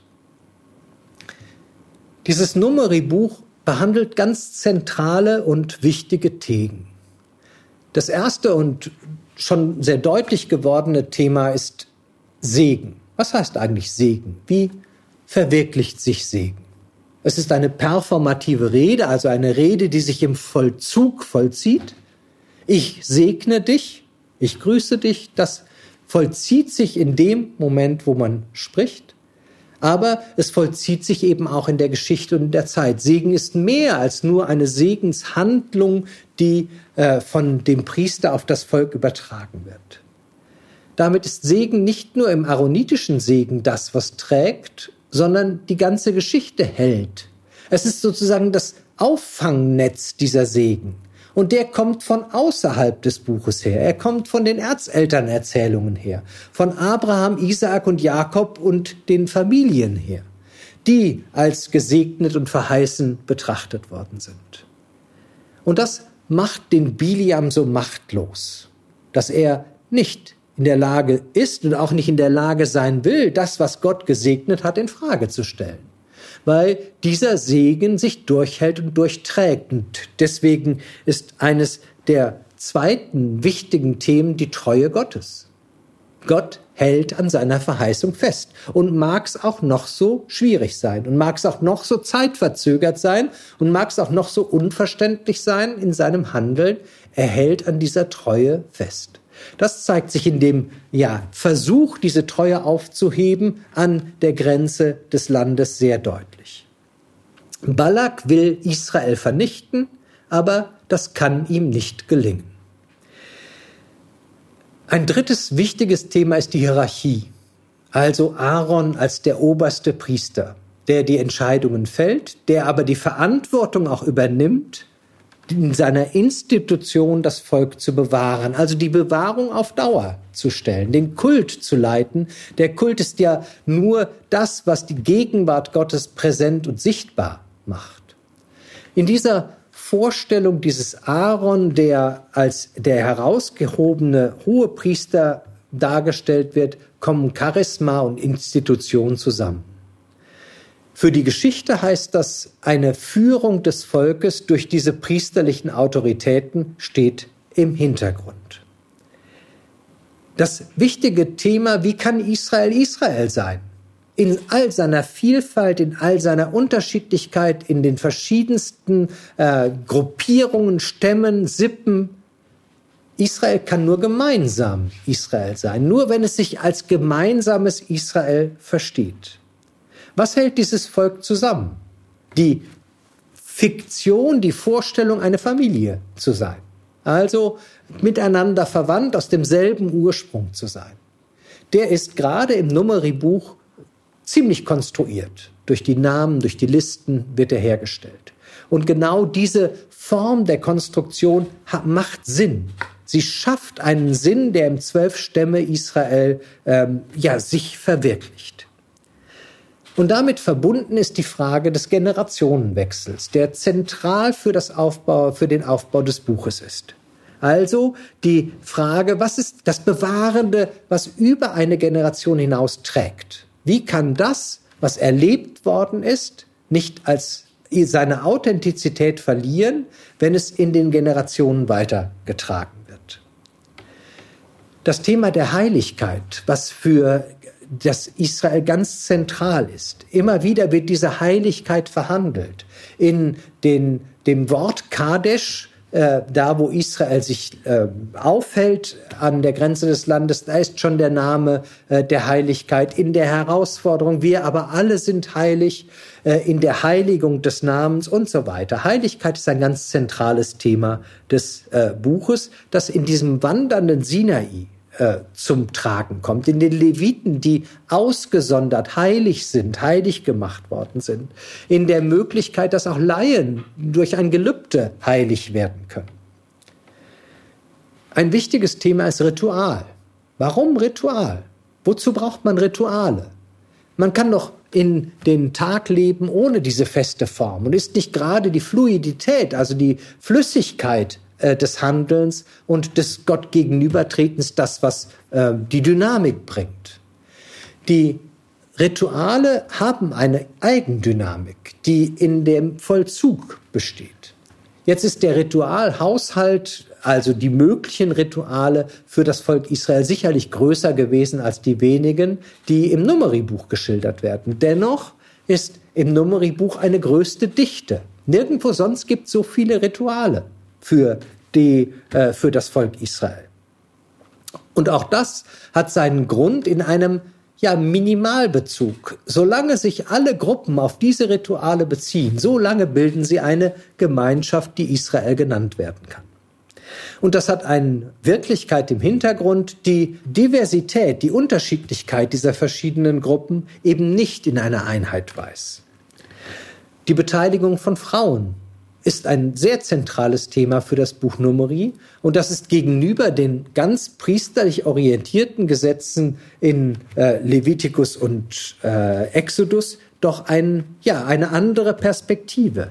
Die Frage der, des Schutzes der Frauen vor ungerechtfertigten Verdachten. Also wenn der Ehemann immer wieder kommt und sagt, die ist fremdgegangen, dann muss er zahlen. Er kann nicht einfach äh, diese Behauptung immer weiter aufstellen, sondern er muss das Ordal, das Ritual äh, bezahlen. Und das ist so angelegt, dass dieses Ritual in den aller, allermeisten Fällen nicht zu Lasten der Frau ausgehen wird. Aber darüber müsste man länger und intensiver reden. Was offenbar und offensichtlich ist, ist die Frage des Erbrechtes von Töchtern, das in eine, ja, einen Zeitgeist hineinspricht, der in der hellenistischen Zeit am stärksten ist, dass dort die Beteiligung von Töchtern in Erbvorgängen eine größere Rolle spielt. Das Thema, was das Buch ja sicherlich mitnimmt, ist, wie wird dieser Mann Mose zum Buch? Wie kann er Torah werden? Wenn Mosche also das, was in Mosche geschrieben ist, letztlich die Tora ist, er aber dort ein Handelnder ist, vollzieht sich dieser Wandel auf die zweite Ebene, eine Institu Institution zu werden, von der aus sich die Tora selbst auslegt. Und ein letzter Punkt, der für das Buch ganz bestimmt zentral ist, ist Land und Landbesitz. Also, was heißt es eigentlich, ein verheißenes Land zu betreten, es mit einem Gesetz zu füllen, sich mit entsprechenden, naja, äh, Vorstellungen der Vorbewohner auseinanderzusetzen und so weiter. Das alles macht dieses Numeribuch stark, in dem solche auch theologisch relevanten äh, Perspektiven verhandelt werden.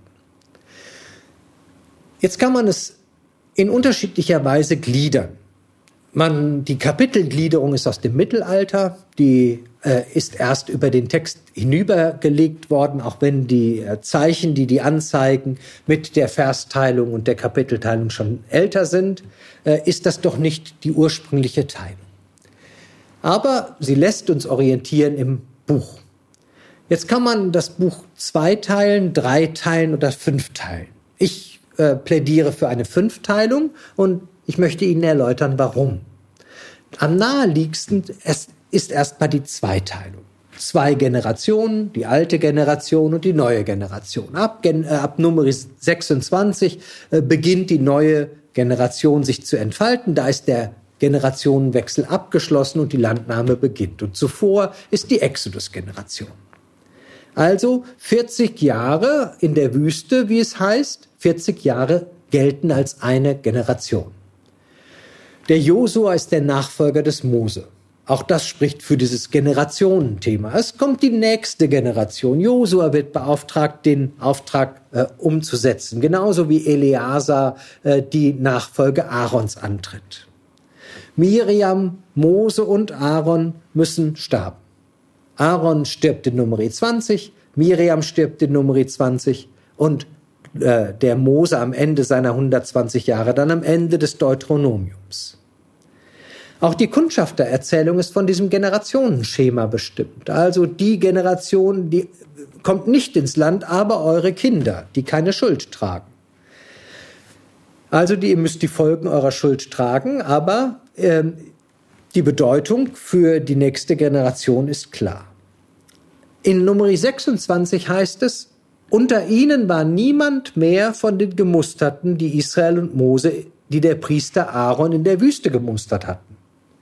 Denn über sie hatte der Herr ja gesagt, sie müssen in der Wüste sterben. Daher war keiner von ihnen übrig geblieben, außer Kaleb, der Sohn Jephunes, und Josua, der Sohn Nuns. Jetzt ist schwer zu sagen, waren dieser Kaleb und der Josua unter 20, als die Kundschaftererzählung war, oder waren sie schon über 20? Es scheint so eher zu sein, dass sie eine Sonderrolle gespielt haben und schon früh äh, ausgegliedert gewesen sind. Aber das muss uns hier nicht beschäftigen. Deutlich ist, dass die beiden Zählungen, Nummer 26 und Nummer 1, parallelisiert werden mit den unterschiedlichen Subjekten, also Mose und Aaron, dann äh, Eleazar und äh, Josua, die das, die Zählung vornehmen sollen, oder besser gesagt Mose und Eleazar, die die Zählung vornehmen sollen und die diese Generation markieren. Auch die Töchter Zelophats markieren ja den Generationenwechsel. Unser Vater ist in der Wüste gestorben aufgrund seiner eigenen Sünde. Er war nicht einer von den Korachiten.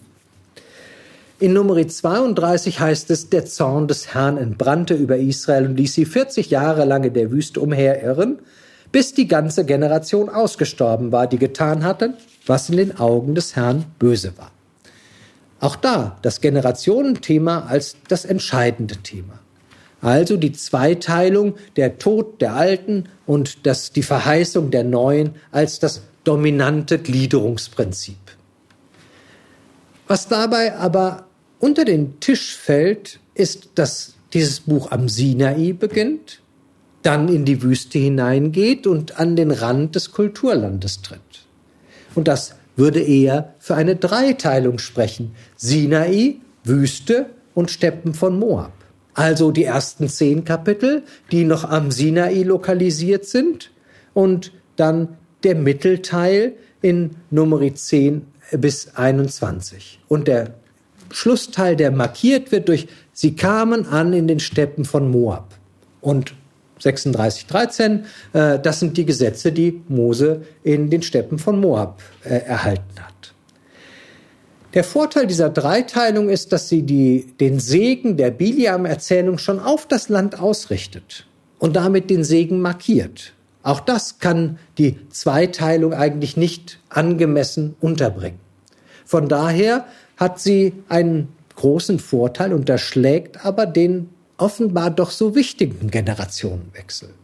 Das hat mich dazu geführt, noch einmal genau zu schauen, wie es denn mit diesen Ups and Downs ist. Also, dass es himmelhoch jauchzend und zu Tode betrübt direkt nebeneinander gibt. Und mich zu einer Fünfteilung geführt. Der erste Teil ist der Teil am Sinai, in dem es um die Konstitution und Initiation geht. Also, wo das Heiligtum in Betrieb genommen wird, inauguriert wird, die Leviten in ihren Dienst eingeführt werden und der Kult wirklich startet. Und dann folgt der große Mittelteil, also das, was in der Dreiteilung auch der zweite Teil ist, und der äh, Schlussteil, der mit der zweiten Zählung beginnt diese zweite Zählung die Erneuerung und Vollendung markiert, also die auf die Vollendung ausgerichtet ist. Dazwischen gibt es aber drei Teile, die jeweils mit einer, mit einem Tiefpunkt sozusagen verbunden sind und wieder mit einem Neuanfang beginnen. Also die, äh, der, der große Aufbruch am Anfang, der äh, mit, der mit dem Aufbruch des Volkes direkt in die Depression in Nummer 11 führt, also in Aufruhr und Verwerfung. Dann Hierarchie und Sukzession im Mittelteil, das was als zentrales Moment herausgegriffen war von Nummer 15 bis 2029, also bis in die, den Tod Aarons und die äh, Nachfolge der, des Hohenpriesters. Und der dritte Mittelteil, die Bewahrung und Segen äh, von Nummer 21 bis 25, 18.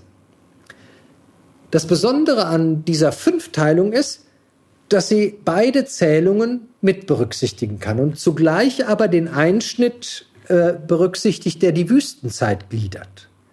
Diese beiden Rahmenteile, also am Sinai und im Land Moab, stehen sich als Konstitution äh, gegenüber. Die Konstitution in der Wüste und die Konstitution im Land oder auf das Land hin. Diese drei Mittelteile sind konzentrisch aufeinander bezogen. Also sie haben eine Mitte und das ist, diese Mitte ist die Organisation des Volkes und die Führung des Volkes. Und die äh, Führung des Volkes ist zentral. Wichtig ist, dass jeder dieser drei Teile mit einem positiven Signal beginnt und mit einer ja, Depression, mit einem Tiefpunkt endet. Die ersten Erfolge für, gegen den König von Arad, die Umkehrung der Zerstreuung nach Horma, ist die äh, ja, Umkehrung des Endes der Kundschaftererzählung. War Israel noch in 1446 bis nach Horma zurückgeschlagen worden, bis in den Bann zerstreut worden, so schlägt es jetzt Arad, den König von Arad, nennt seine Städte Bann. Jeweils endet das Geschehen mit einem narrativen Tiefpunkt, der eigenmächtigen Landnahme, der Zurückschlagung bis Horma und dem Tod Aarons, des unübertroffenen Priesters. Und dann die traurige Geschichte von dem Einlassen der Israeliten mit den Moabiterinnen, wo Israel von dem Gott äh, in den Fremdgöttergottesdienst oder den Fremdgötterdienst abfällt. Während das Volk in dem ersten Mittelteil eigenmächtig handelt, und dieser erste Teil deswegen, weil das Volk nicht in Bezug auf Mose und Gott eigenmächtig handelt, ohne positives Signal endet, sind die beiden anderen Mittelteile sehr durch das positive Signal der Sukzession bestimmt. Also Eleazar Pinchas und äh, Aaron Eleazar. Die Botschaft dieses Aufbaus ist klar. Die Hierokratie, also die Priesterherrschaft, die priesterliche Familie der Aaroniden rettet durch ihre Autorität. Sie vermittelt die für die Rettung notwendige Versöhnung und Entsühnung des Volkes. Sie schafft die Voraussetzung für die Versöhnung mit Gott. Damit ist sie unverzichtbar. Das Erzählen macht die Priester unverzichtbar. Wie weit man einem solch, einer solchen Konzeption folgen kann und folgen möchte, das mag man diskutieren. Für das Buch Numeri ist das genau die Form, mit der die Dauerhaftigkeit der Präsenz Gottes gesichert werden soll. Ich hatte schon angedeutet, dass dieses Buch zwar einerseits für sich steht, durch Rahmenverse, durch den Aufbau, dass es aber zugleich eine äh, pentateuchische in die fünf Bücher Mose hinein und eine hexateuchische in die Erzählung bis in das Land Josua hinein äh, Perspektivierung hat. Der ähm, Aaron und Mose stehen für das, äh, den Pentateuch, der ähm, Pinchas und Josua stehen für den Hexateuch. Beide kommen sehr stark im Buch Josua vor. Im, nur im Pentateuch ist Mose der Offenbarungsmittler. Das Land aber, das Gegenstand dieser Offenbarungsmittlung ist, wird erst im Buch Josua erreicht. Die Vorstellung vom Asyl, von den Asyl- und Levitenstädten hat eine Spiegelung in Josua 19. Während in dem Pentateuch, in dem Buch Numeri, der P-Stil, der priesterliche äh, Sprachstil vorherrschend ist, wendet sich oder wandelt er sich am Ende zu einem Mischstil, äh, der auch im Buch Josua vertreten ist. Schittim kommt in Numeri 25.1 in Josua 2.1 und Josua 3.1 vor. Die Steppen von Moab spielen in beiden Büchern eine Rolle und das Gegenüber von Jericho. Also ganz viele Aspekte bis hin zur Landverteilung Josua 13 bis 18, die äh, Wortparallelen zu äh, Numeri 33 und 34 hat, äh, wird eine enge Verbindung in den Hexateuch geschaffen.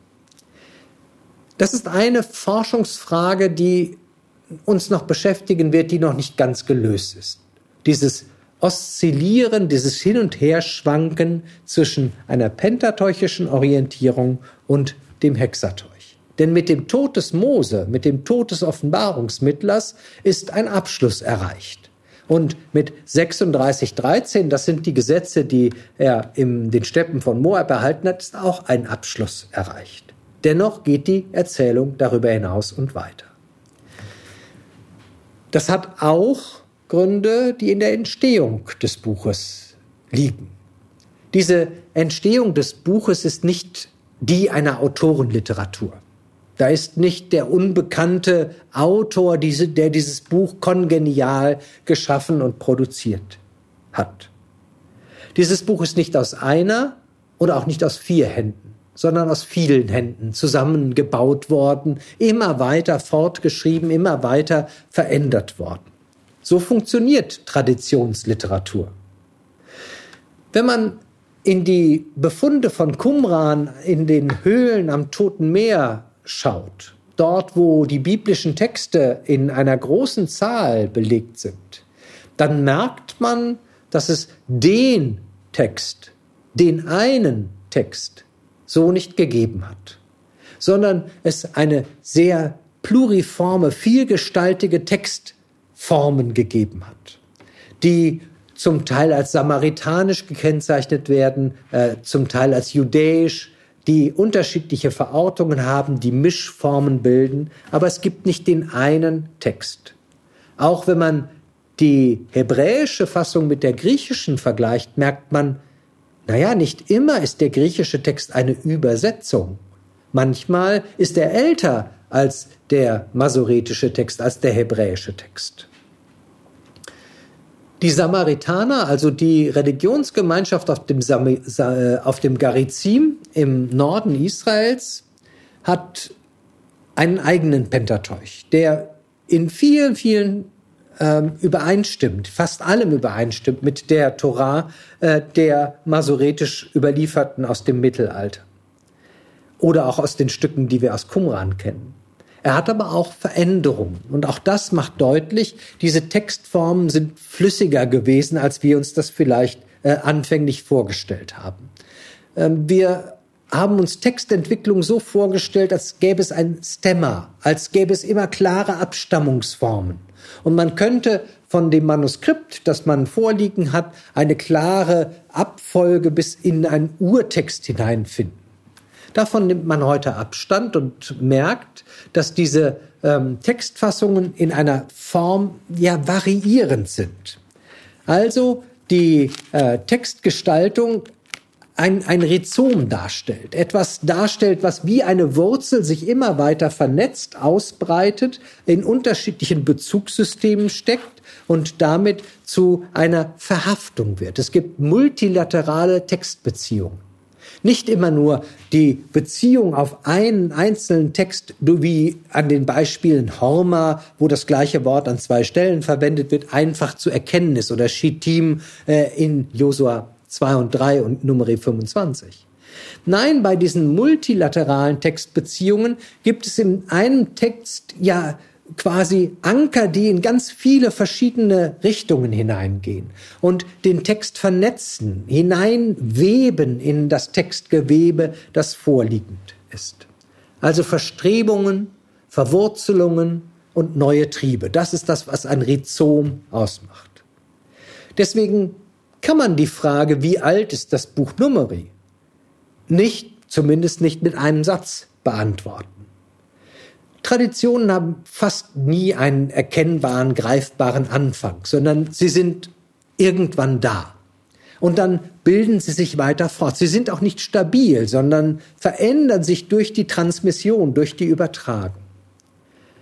Sie haben weder einen Anfang noch ein Ende. Denn Traditum und Tradere, das Hinübertragen, das Übertragen und das Überlieferte, die fallen ineinander. Material, also wie muss man sich das vorstellen? Die Rollen wurden abgeschrieben und ähm, von Schreibern abgeschrieben und dadurch bei diesem Abschreiben verändert. Keine Rolle, äh, wenn sie nicht kopiert wird, also eins zu eins übertragen wird, äh, verändert sich nicht im Abschreibvorgang. Die Bearbeitungen, die wir in den Texten erkennen, sind aber viel vielfältiger, als wir uns die materialen Textbeziehungen vorstellen können. Das heißt, in einem Abschreibvorgang sind durch Glossierungen, durch äh, Sachen, die über den Text geschrieben worden sind oder durch die unterschiedlichen Abschreibformen die Texte verändert worden. Abschreiben ist also nie einfach nur kopieren oder identisch reproduzieren sondern abschreiben ist verändern, ist anpassen, ist erweitern und oft auch kürzen. Und damit haben wir ein Merkmal von Traditionsverdichtung äh, ja benannt, das sehr entscheidend ist für das Verständnis dieser Literatur. Je weiter wir auf das, was wir als Abschluss des Pentateuch äh, uns vorstellen, hinzugehen, desto stärker wird dieses Netzwerk, desto stärker werden die Verbindungen. Wie verhält es sich mit der Geschichte? Ist das, was da erzählt wird, so passiert, wie es erzählt wird? Aller Wahrscheinlichkeit nach nein. Es gibt sogar viele Hinweise darauf, dass die Erzählungen sehr oft ein, aus einer anderen Zeit stammen als die Zeit, von der sie erzählt sind. Das Numeri-Buch erzählt dennoch wahre Geschichten, weil die Wahrheit dieser Geschichten nicht in ihrer Historizität liegt. Sie liegt nicht darin, ob das, was dort erzählt wird, tatsächlich so geschehen ist, sondern ob das, was die Erzählungen bedeuten, eine wirkliche Bedeutung hat. Wie viele der Personen im Buch Numeri tatsächlich historische Personen sind, ist letztendlich sehr ungewiss. Es scheint so, als gäbe es einige der Personen tatsächlich wirklich nicht. Sichon, der König, der im Ostjordanland geherrscht hat, ist wahrscheinlich ein legendärer König, den wir zumindest von den Quellen her nicht äh, nachweisen können. Oder Og von Baschan, der König des Baschan ebenfalls. Die Töchter Zelophats, einige davon sind Landschaftsnamen, die im Westjordanland verankert sind, um die Gegend von Samaria herum. Also die dort in Landschaften präsent sind. Und wahrscheinlich handelt es sich eher um Typen als um tatsächlich die Vorstellung realer Personen. Ob es wirklich Riesen im Land gegeben hat, wage ich zu bezweifeln. Auch das sind keine historischen Figuren, die Riesen, von denen in der Kundschaft der Erzählung die Rede ist, vor denen Israel Angst hat. Eine der wenigen Personen aber, die außerhalb der Bibel inschriftlich belegt ist, ist Biliam. Es gibt eine Inschrift von Tel der Allah im oberen Jordantal in einem ja, Raum, den man als Prophetenversammlungsraum gekennzeichnet hat, dessen Funktion nicht so ganz klar ist, eine Inschrift in roter und schwarzer Tinte an der Wand. Und in einer dieser Kombinationen ist Biliam der Seher erwähnt, der die Hauptfigur dieser Erzählung ist oder dieses Textes ist. In der Gegend, wo dann tatsächlich die Biliam-Erzählung spielt etwas weiter südlich äh, des Jabok äh, von Tel der Allah, aber es gibt einen geografischen Link zwischen diesen beiden Traditionen. Also es ist irgendwo zwischen Fiktion, völliger Erfindung, Historizität und einem Bezug von historischen Sachverhalten aus anderen Jahrhunderten zu der Erzählzeit, die dort erzählt wird. Es scheint also nicht um das Historische zu gehen. Es scheint nicht darum zu gehen, sondern es geht um die Tradition, um das Paradigmatische, das beispielhafte Erzählen. Es soll etwas deutlich werden an diesen Erzählungen. Dieses Numeri-Buch ist eine Gründungserzählung für das nachexilische Israel.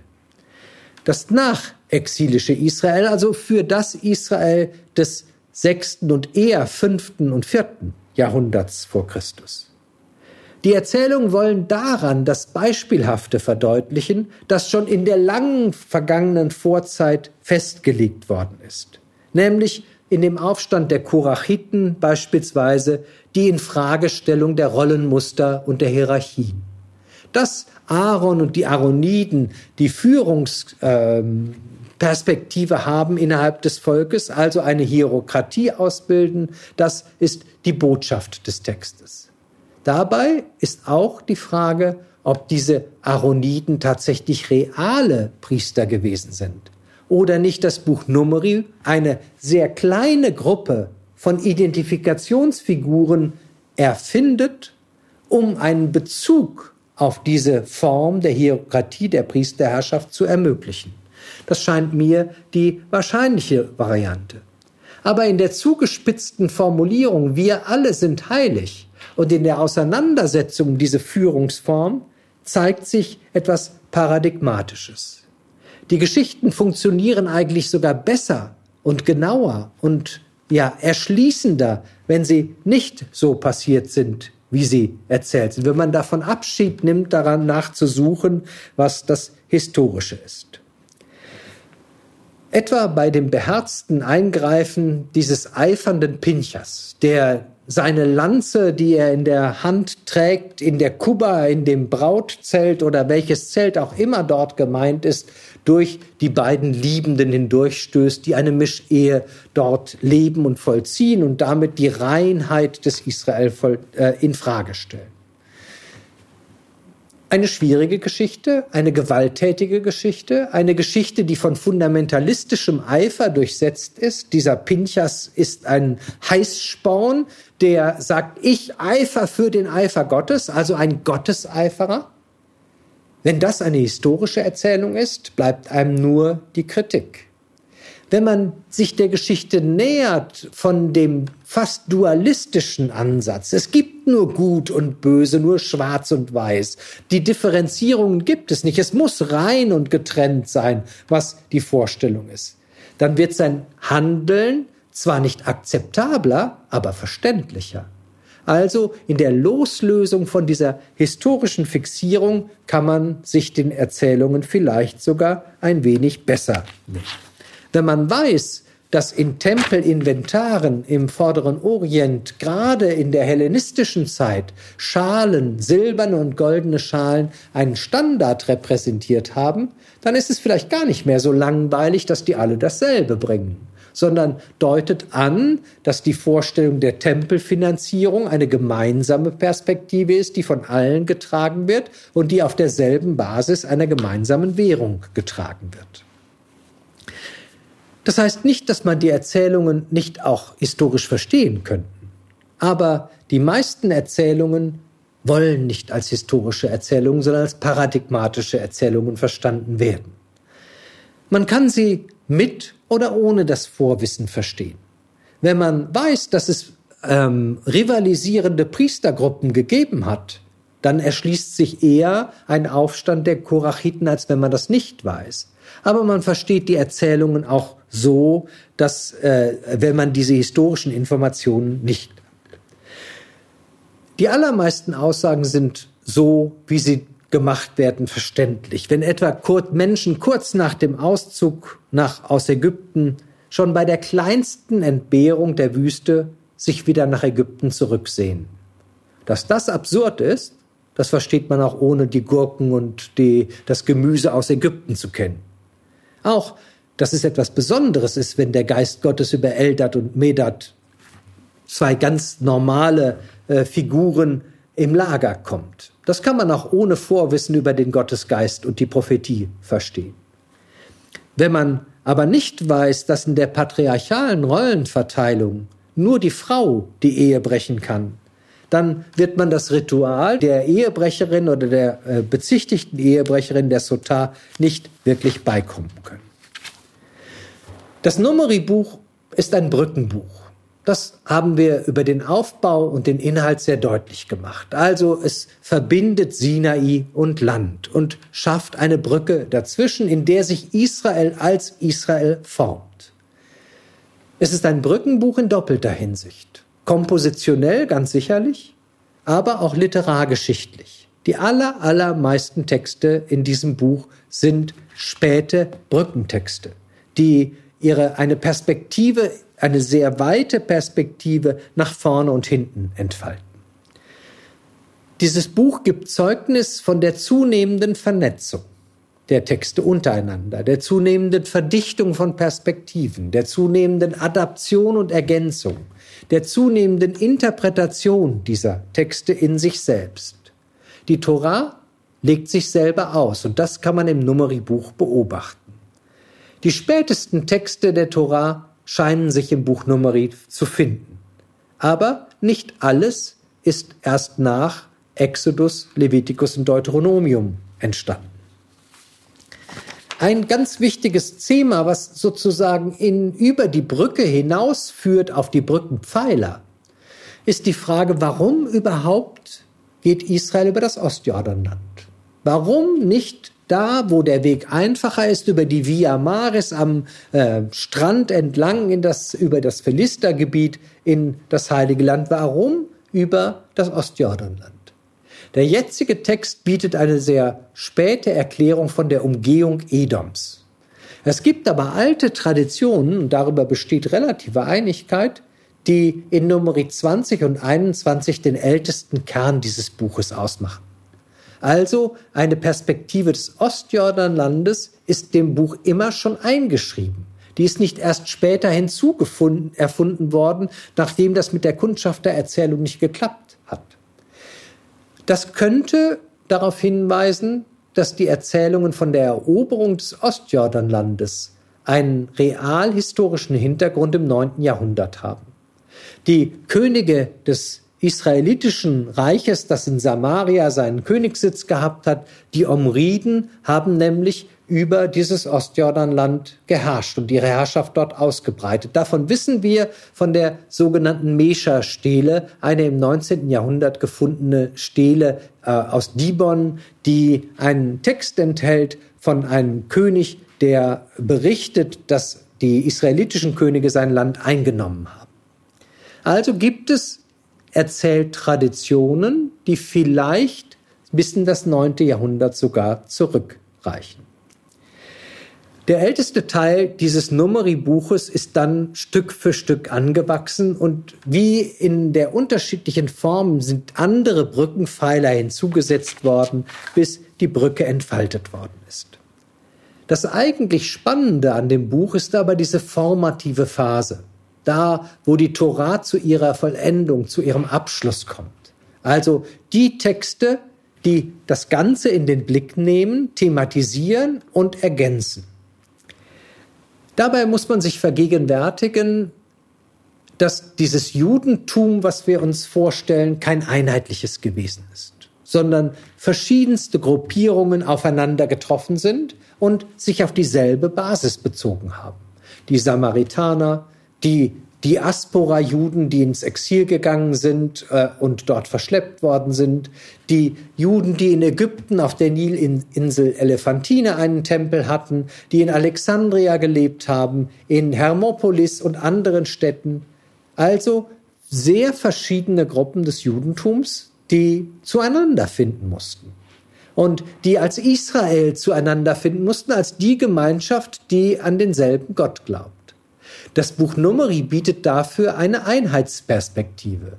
Wenn du das als deine Grundlage akzeptierst, diese gemeinsame Geschichte, die mit dem Gesetz verwoben ist, wenn du die Torah aus dieser Perspektive für dich annimmst, dann kannst du auf Deutsch gesagt machen, was du willst. Aber du gehörst dazu. Wir bilden eine Einheit.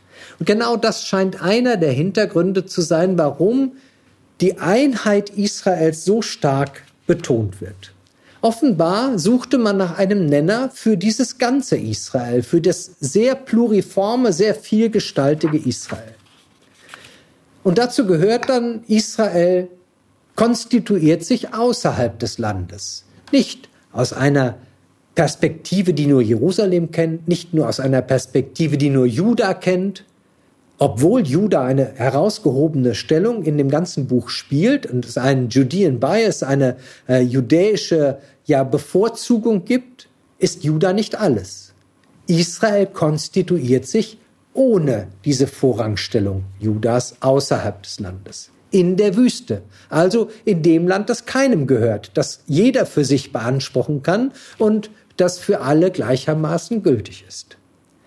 Es wird ein großer Wert darauf gelegt, dass die Stämme zwar nicht gleich sind, das Land wird nach der Größe zugeteilt, die äh, Zahlen sind entsprechend unterschiedlich, aber alle Stämme werden gleich behandelt. Aus unterschiedlichen Perspektiven, Ruben und Gad im Ostjordanland, äh, die anderen Stämme im Westjordanland. Dieses Kapitel von Nummer 7 entwirft eine Fiktion der Gleichheit aller, dass diese ganzen Stämme zusammen Israel bilden. Die, das Zusammenwirken also in der Konstitution des Kultes zentral ist. Diese Vorstellung von einer ganz kleinen Gruppe von Priestern, auf die sich alle einigen können, ist eine Einheitsperspektive aus der Perserzeit. Dabei sind diese Aaroniden keine reale Gruppe, sondern eine fiktive.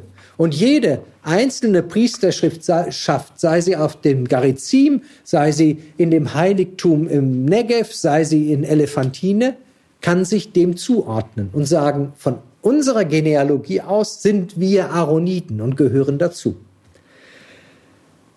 Die Rituale und der Festkalender markieren einen Minimalkonsens, eine Gemeinsamkeit von Ritualen, auf die man sich beziehen kann. Es findet eine Orientierung äh, von ganz Israel auf eine zentralisierte Perspektive des Landes statt. Erst im Josua-Buch wird die mit dem Bau eines Heiligtums quasi durchbrochen oder in Frage gestellt. Keine der rivalisierenden Gruppen wird explizit genannt. Also wir haben keine Möglichkeit, jetzt diese Gruppen, die da zusammenfinden, zu benennen. Und doch ist klar, dass es letztendlich um einen Einheitsprozess geht, der für die, äh, das Numeribuch das Zentrale ist. Vielleicht kann man das an einem Beispiel verdeutlichen. Der Priestersegen in Numeri 6, der für uns eine so herausgehobene Perle gewesen ist im Aufbau, wie Bruno Bensch gesagt hat. Der Herr sprach zu Mose, Sagt zu Aaron und seinen Söhnen, so sollt ihr die Israeliten segnen, sprecht zu ihnen. Der Herr segne dich und behüte dich. Der Herr lasse sein Antlitz über dich leuchten und sei dir gnädig. Der Herr wende sein Angesicht dir zu und schenke dir Frieden. Dreimal setzt dieser Text neu ein. Mit in der jüdischen Vorstellung und vom hebräischen Text abgeleitet mit drei Worten, dann mit fünf Worten dann mit sieben Worten. Man könnte sagen, eins hätte gereicht. Schon die äh, Vorstellung von der Se Herr segne dich und behüte dich wäre ausreichend. Es könnte sein, dass gerade in dieser Kumulation und in der Zuweisung zu den Aaroniden, also zu dieser Perspektive der Einheit, unterschiedliche Segenstraditionen in diesem Text verschmolzen worden sind um eine gemeinsame Perspektive des Segens zu formulieren. Wenn du auch nur eine aus diesen Formulierungen oder alle drei verwendest, dann gehörst du dazu. Dann ist deine Perspektive die Perspektive Israels, der Aaroniden, und so sollst du Israel segnen. So sollen sie meinen Namen auf die Israeliten legen und ich werde sie segnen. Dass dieser Text in dieser Kumulation des Segens zu einem ja der wirkmächtigsten Texte auch in der Liturgie geworden ist und eine Perle geblieben ist, das kann man schon verstehen. Er ist wohl das herausragendste Stück der Wirkungsgeschichte. Das zweite ist die Weissagung Biliams von dem Stern, der aufgeht in Jakob. Die Verheißung, die Biliam dort in einer ja, Vision schaut, die ist aufgenommen worden als eine messianische Verheißung und bis in den Stern von Bethlehem, bis in den Stern auf den Münzen der, äh, der, des Bar Kochba-Aufstandes hat dieser Stern nachgewirkt. Als der Stern des Herrschers, der Stern des Friedensherrschers, der Israel vereint und Israel Ruhe verschafft. Vom Text hat man sich dabei ganz gelöst. Äh, der hebräische Text geht relativ martialisch und brutal weiter, aber dieses Biliam-Orakel ist ja, mit zum Kern der Messias-Verheißungen geworden und taucht schon früh, vielleicht sogar schon in den ersten Katakombenmalereien in Rom auf. Das Land von Milch und Honig ist in unsere Redewendung übergegangen, also da, wo Milch und Honig fließen. Das haben wir uns mehr oder minder äh, zu eigen gemacht. Viele andere Texte äh, sind auch in die Tradition und Wirkungsgeschichte eingegangen, aber nicht in gleicher Weise wie äh, diese drei Formulierungen. So sehr Sie auch merken, mich dieses Buch begeistert, gibt es auch Momente der Distanz. Also da, wo man dem Buch ja zumindest auf die Finger schauen muss, ihm vielleicht sogar widersprechen muss, mit ihm ringen muss und auch die Interpretationen darüber hinaus tragen muss. Einige Andeutungen habe ich schon gemacht, was die Frage des Umgangs mit der Rolle der Frau als eigenmächtig Handelnde angeht. Da sind große Schritte im Nummeriebuch gemacht, aber aus unserer Perspektive der Gegenwart ist das noch äh, nicht genug und bedarf noch der Kritik. Aber das ist nicht der eigentliche und springende Punkt. Der springende Punkt ist, dieses Buch hat Anteil, sehr starken Anteil an der Emotionalität Gottes, am Zorn Gottes der für uns heute äh, problematisch geworden ist.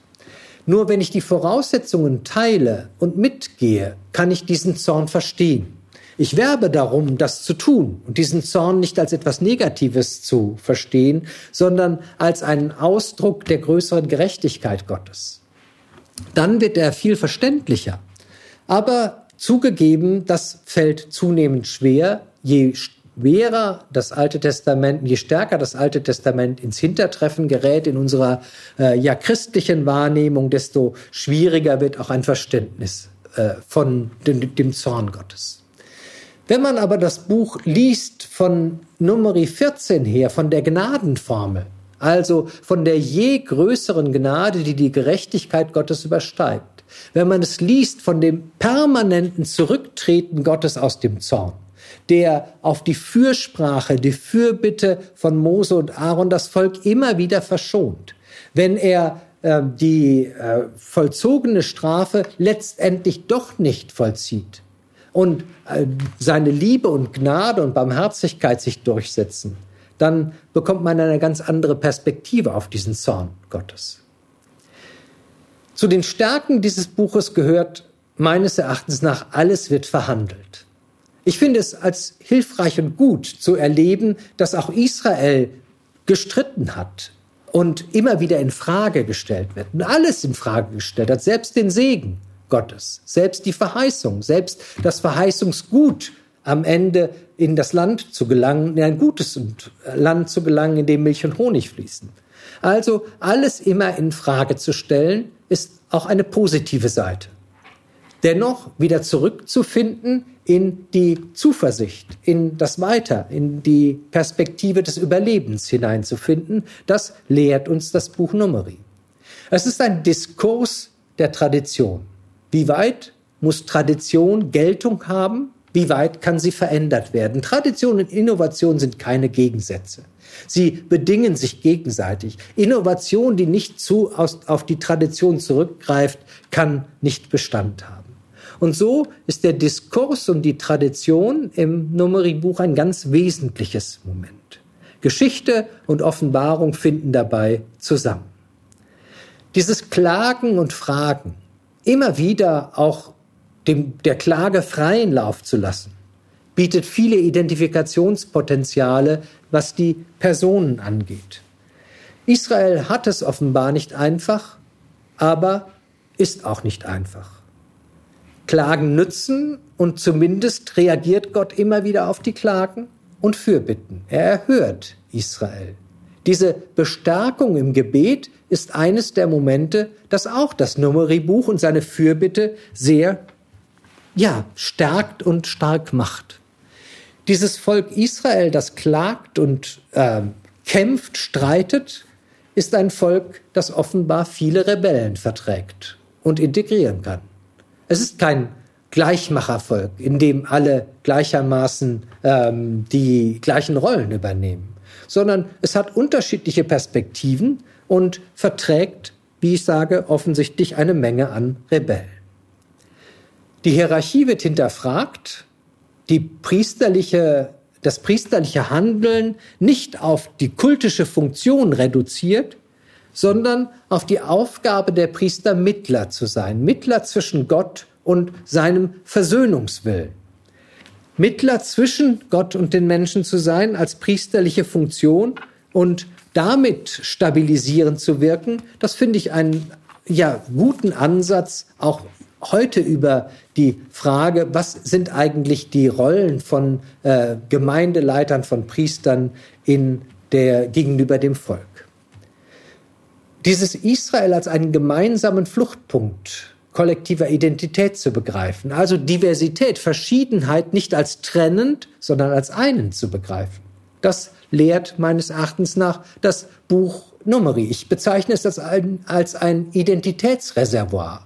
Also als einen Pool, auf den man zurückgreifen kann, wenn man sich selbst definieren will, wenn man die eigene kollektive Identität bestimmen will, aus unterschiedlichen Perspektiven und wo man merken kann, dass die Brüder und Schwestern in dem vermeintlich anderen Glauben doch im selben Traditionspool wurzeln, im selben Reservoir ihre Identität schöpfen.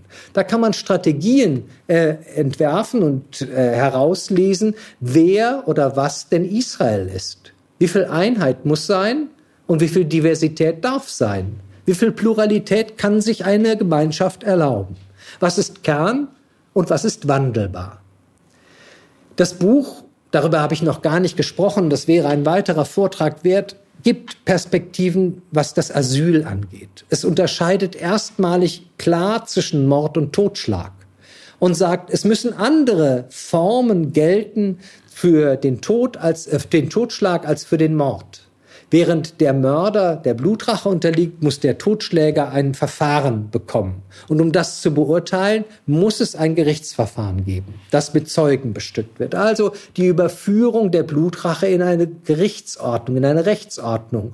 Das macht das Buch Numeri äh, sehr stark deutlich. Es hat Gott als Mittelpunkt und als Zentrum. Immer wieder orientiert es sich auf diese belebende Mitte Gottes, fragt danach, was ist eigentlich notwendig, um diese Mitte zu leben. Das kann man an den Geschichten leben, wie äh, lernen, wie Gott als Grund, Grundprinzip funktioniert. In dem Vertrauen auf seine Gnade, die seine Gerechtigkeit übersteigt. Mose wird zur Torah, die sich selbst auslegt. Ein, ein genialer Schachzug, wie diese Torah Geltung haben kann über die Zeit hinaus, dass sie nicht statisch ist, sondern in sich dynamisch ist in ihren Bezügen jeweils unterschiedliche Perspektiven entfaltet. Etwas, das sich in der Tradition der Kommentarliteratur sowohl im Judentum als auch im Christentum dann sehr stark gehalten hat. Dennoch gibt es einen normativen Fixpunkt, der in Mose besteht. Das sind viele Stärken. Aber zu den Schwächen gehört zum Beispiel, dass es keine Distanzierung gegenüber der Gewalt an anderen gibt. Diese Gewalt, die anderen zuteil wird oder auch an anderen ausgeübt wird, bleibt ohne kritische Distanz. Sichon und sein Königtum werden vernichtet, Baschan im Norden, äh, der König Og wird vernichtet, die Rotte Korach versinkt in der Erde, die Midianiter werden, na, nicht mit Mann und Maus, aber werden ausgerottet. Also Perspektiven der Gewalt, die ich so nicht akzeptieren kann und will, mit denen ich mich auseinandersetzen muss. Nur die Voraussetzung zu benennen, dass das in einem Dualismus, in einer sehr starken Trennung von Gut und Böse, in einem Maßstab, der von vornherein festliegt, wurzelt, reicht noch nicht als ein Distanzmoment. Also da fordert das Buch wirklich zu einer Distanzierung heraus. Wie gesagt, das Gottesbild des strafenden Gottes ist nicht einfach.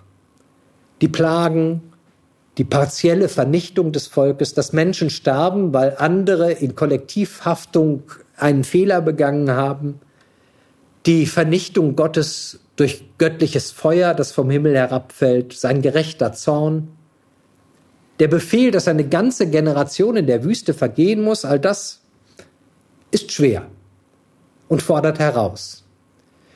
Nur mit der Gnadenformel und dem Verweis auf die je größere Gnade Gottes komme ich nicht dadurch. Die Texte selbst bieten diese Gnadenformel nur an wenigen Stellen explizit. Also das, was als Theologie entwickelt wird, ist eine Metaperspektive, die es erlaubt, die Texte zu erklären, auch zu verstehen, die aber aus den Texten selbst erstmal schwer zu gewinnen ist. Schon erwähnt hatte ich den Fundamentalismus oder die Gefahr des Fundamentalismus. Der Pinchas, der im göttlichen Eifer sogar von sich sagt, dass er den Eifer Gottes eifert. Eine gefährliche Formulierung. Ganz nah an der eigenmächtig religiös legitimierten Gewalt. Das Problem also eines religiösen Fundamentalismus, der gewalttätig ist. Ein Merkmal der Psalmen in ihrer Gewalt ist, dass sie die Gewalt immer Gott überlassen also niemals selbst handeln.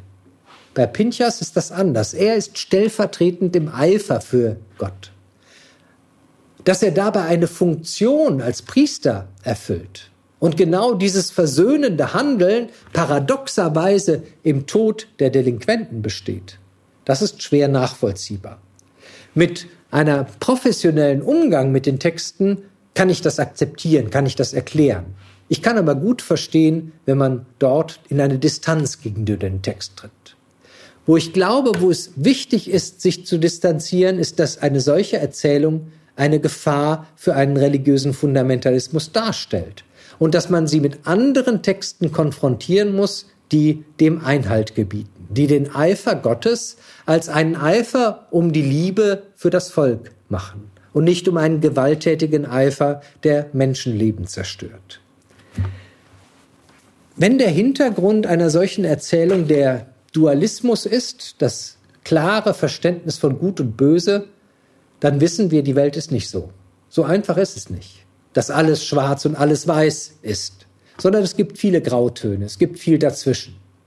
Zu akzeptieren, dass eine Erzählung nur dann verstehbar oder verständlich ist, wenn sie unter diesem Merkmal der klaren äh, Teilung von Gut und Böse steht, das macht sie nicht einfacher. Die Rituale bleiben sehr interpretationsoffen. Wenn man die Rituale liest, sind zu viele Dinge unbestimmt. Sie geben keine wirkliche Kultform oder Lebensform vor. Von daher bleiben sie uns oft verschlossen. Sie arbeiten mit starken konzeptionellen Metaphern.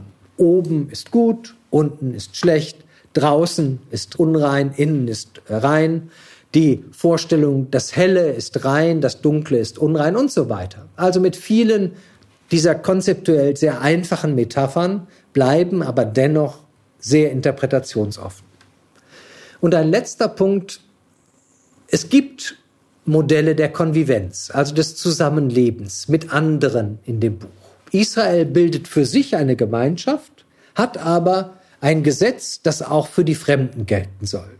Sehr oft heißt es in den äh, gesetzlichen Bestimmungen, dieses Gesetz soll für dich, Israel, und für den Fremden in deiner Mitte gleichermaßen gelten, so dass eine Gemeinschaft entstehen kann unter der Basis eines gemeinsamen Rechtes. Dennoch bleibt die Integration der fremden Völker, sagen wir mal, unvollständig. Die Midianiter werden vernichtet, mit denen ist ein Zusammenleben nicht möglich. Die Moabiter werden bestraft, äh, eine Integration ist nicht wirklich möglich. Die Edomiter werden geschont, weil sie über Esau zum Brudervolk gehören. Hobab wird eingeladen, mitzugehen in das Land, aber letztendlich weist er ab und geht in sein Land zurück oder kehrt doch mit den Israeliten das Land hinein. Die Kuschiterin als Frau des Mose wird in Frage gestellt, aber Gott äh, weist Miriam und Aaron zurecht und sagt, das ist der demütigste Mann, den ich kenne, äh, daran habt ihr nichts zu kritisieren. Dennoch wäre mir lieber gewesen, diese Integrationsperspektive gegenüber der kuschitischen Frau wäre explizit gemacht worden, wäre gesagt worden, dass die Mischehe des Mose im Diskurs legitimiert ist. Da bleibt das Modell des Numeri-Buches vielleicht manchmal zu unscharf und zu offen.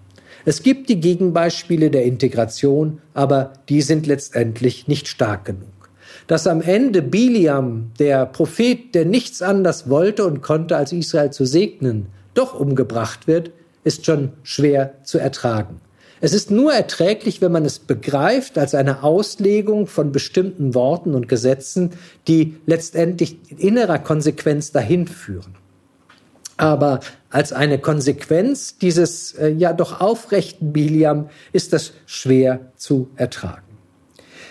Also Stärken und Schwächen, ohne Zweifel. Was macht es aber dennoch für einen christlichen Glauben in der heutigen Zeit notwendig und hilfreich, ertragreich, dieses Buch zu lesen, sich mit ihm zu beschäftigen? Was ist also der theologische Ertrag? Ich glaube, dass der erste Punkt die Treue Gottes ist. Gott hält in Treue an seiner Erwählung fest. Die Verlässlichkeit und Standhaftigkeit Gottes, die in aller Auseinandersetzung in dem Buch durchgetragen wird, ist es wert, äh, das auch im christlichen Glauben heute festzuhalten. Der Segen, Gottes Zusage und Begleitung in der Anfechtung des Volkes ist ebenfalls das Moment, das sich durchträgt und festhält. Dass das Land die Möglichkeit, in einem gesicherten Umfeld zu leben, Gottes Gabe und Wertschätzung ist, die, die Wertschätzung ähm, erfahren muss, dass es ein Land ist, in dem man Milch und Honig fließen sieht und das einen ernähren kann und das eine, ja, ähm, Perspektive auf die Zukunft hin des Verlangens darstellt. Das ist, glaube ich, auch ein Punkt, der sehr zentral ist, darüber nachzudenken, wo kann ich denn Gottes Gegenwart leben und verwirklichen. Und die Rede Gottes auch in der Wüste. Also da, wo keine Grenzen, die das Kulturland bestimmen, wo es kein Umfeld gibt, das strukturiert ist, sondern alles offen ist, da redet Gott in einem fort, offenbar. Torah ist also, so stellt es das Buch Numeri dar, eine Außenleitung. Wenn man sich darauf einlässt, kann man eine Orientierung gewinnen. Diese Orientierung ist aber nicht fundamentalistisch. Sie ist nicht ein statischer Block, auf den man sich bezieht und der nie mehr verrückt werden kann, ein Felsen der Brandung, sondern dieser Bezugspunkt, diese Orientierung stellt sich als wandelbar vor, als eine Torah, die auf die Gegebenheiten reagiert, die die Herausforderungen des Alltags annimmt und neue Wege findet, das, was ihre Intention ist, ein Leben in Gottes Gegenwart zu ermöglichen, auch umzusetzen. Eine Dynamik, die zur Veränderung führt, nicht nur zur Veränderung der Torah, sondern auch zur Veränderung Israels. Letztendlich in dem Generationenwechsel die Veränderung äh, auf das Land hin zu vollziehen. Den wahren Geschmack des Wassers, so hatte ich gesagt, erkennt man nur in der Wüste. Ja, das Numeri-Buch ist über Strecken auch hartes Brot. Es ist Literatur, es sind Texte, die als Texte wahrgenommen und ernst genommen werden. Nicht alles ist schön und einfach in diesem Buch. Aber die feinen Differenzierungen in der Auslegung, die Perspektiven der Verdichtung von Traditionsliteratur, beobachten zu können, wie sich die Torah in sich selbst vollendet. Das ist ein Punkt, der über die bloße Beschäftigung mit der Literatur sinnvoll auch außerhalb eines christlichen Glaubens ist. Es bleiben viele offene Fragen, also wie es zu diesem Abschluss gekommen ist, wie die einzelnen Erzählungen entstanden ist, ob die unterschiedlichen Perspektiven der Samaritaner und der Judäer in Jerusalem, der Juden in Elephantine, ob die tatsächlich auf dieses Buch sich bezogen haben und wie sie sich darauf bezogen haben. Aber, oder die, die materialtechnischen Fragen der Rollenproduktion. Aber ich glaube, die Beschäftigung mit dem Buch ist es wert, diesen Fragen nachzugehen. Also drei Schlagworte als Zusammenfassung und Schluss. Tradition und Evolution schließen sich nicht aus. Sie sind Merkmale der Verdichtung. Tradition und Interpretation schließen sich nicht aus. Sie sind Merkmale des Wandels. Tradition und Innovation schließen sich nicht aus. Sie sind Merkmale der Erneuerung.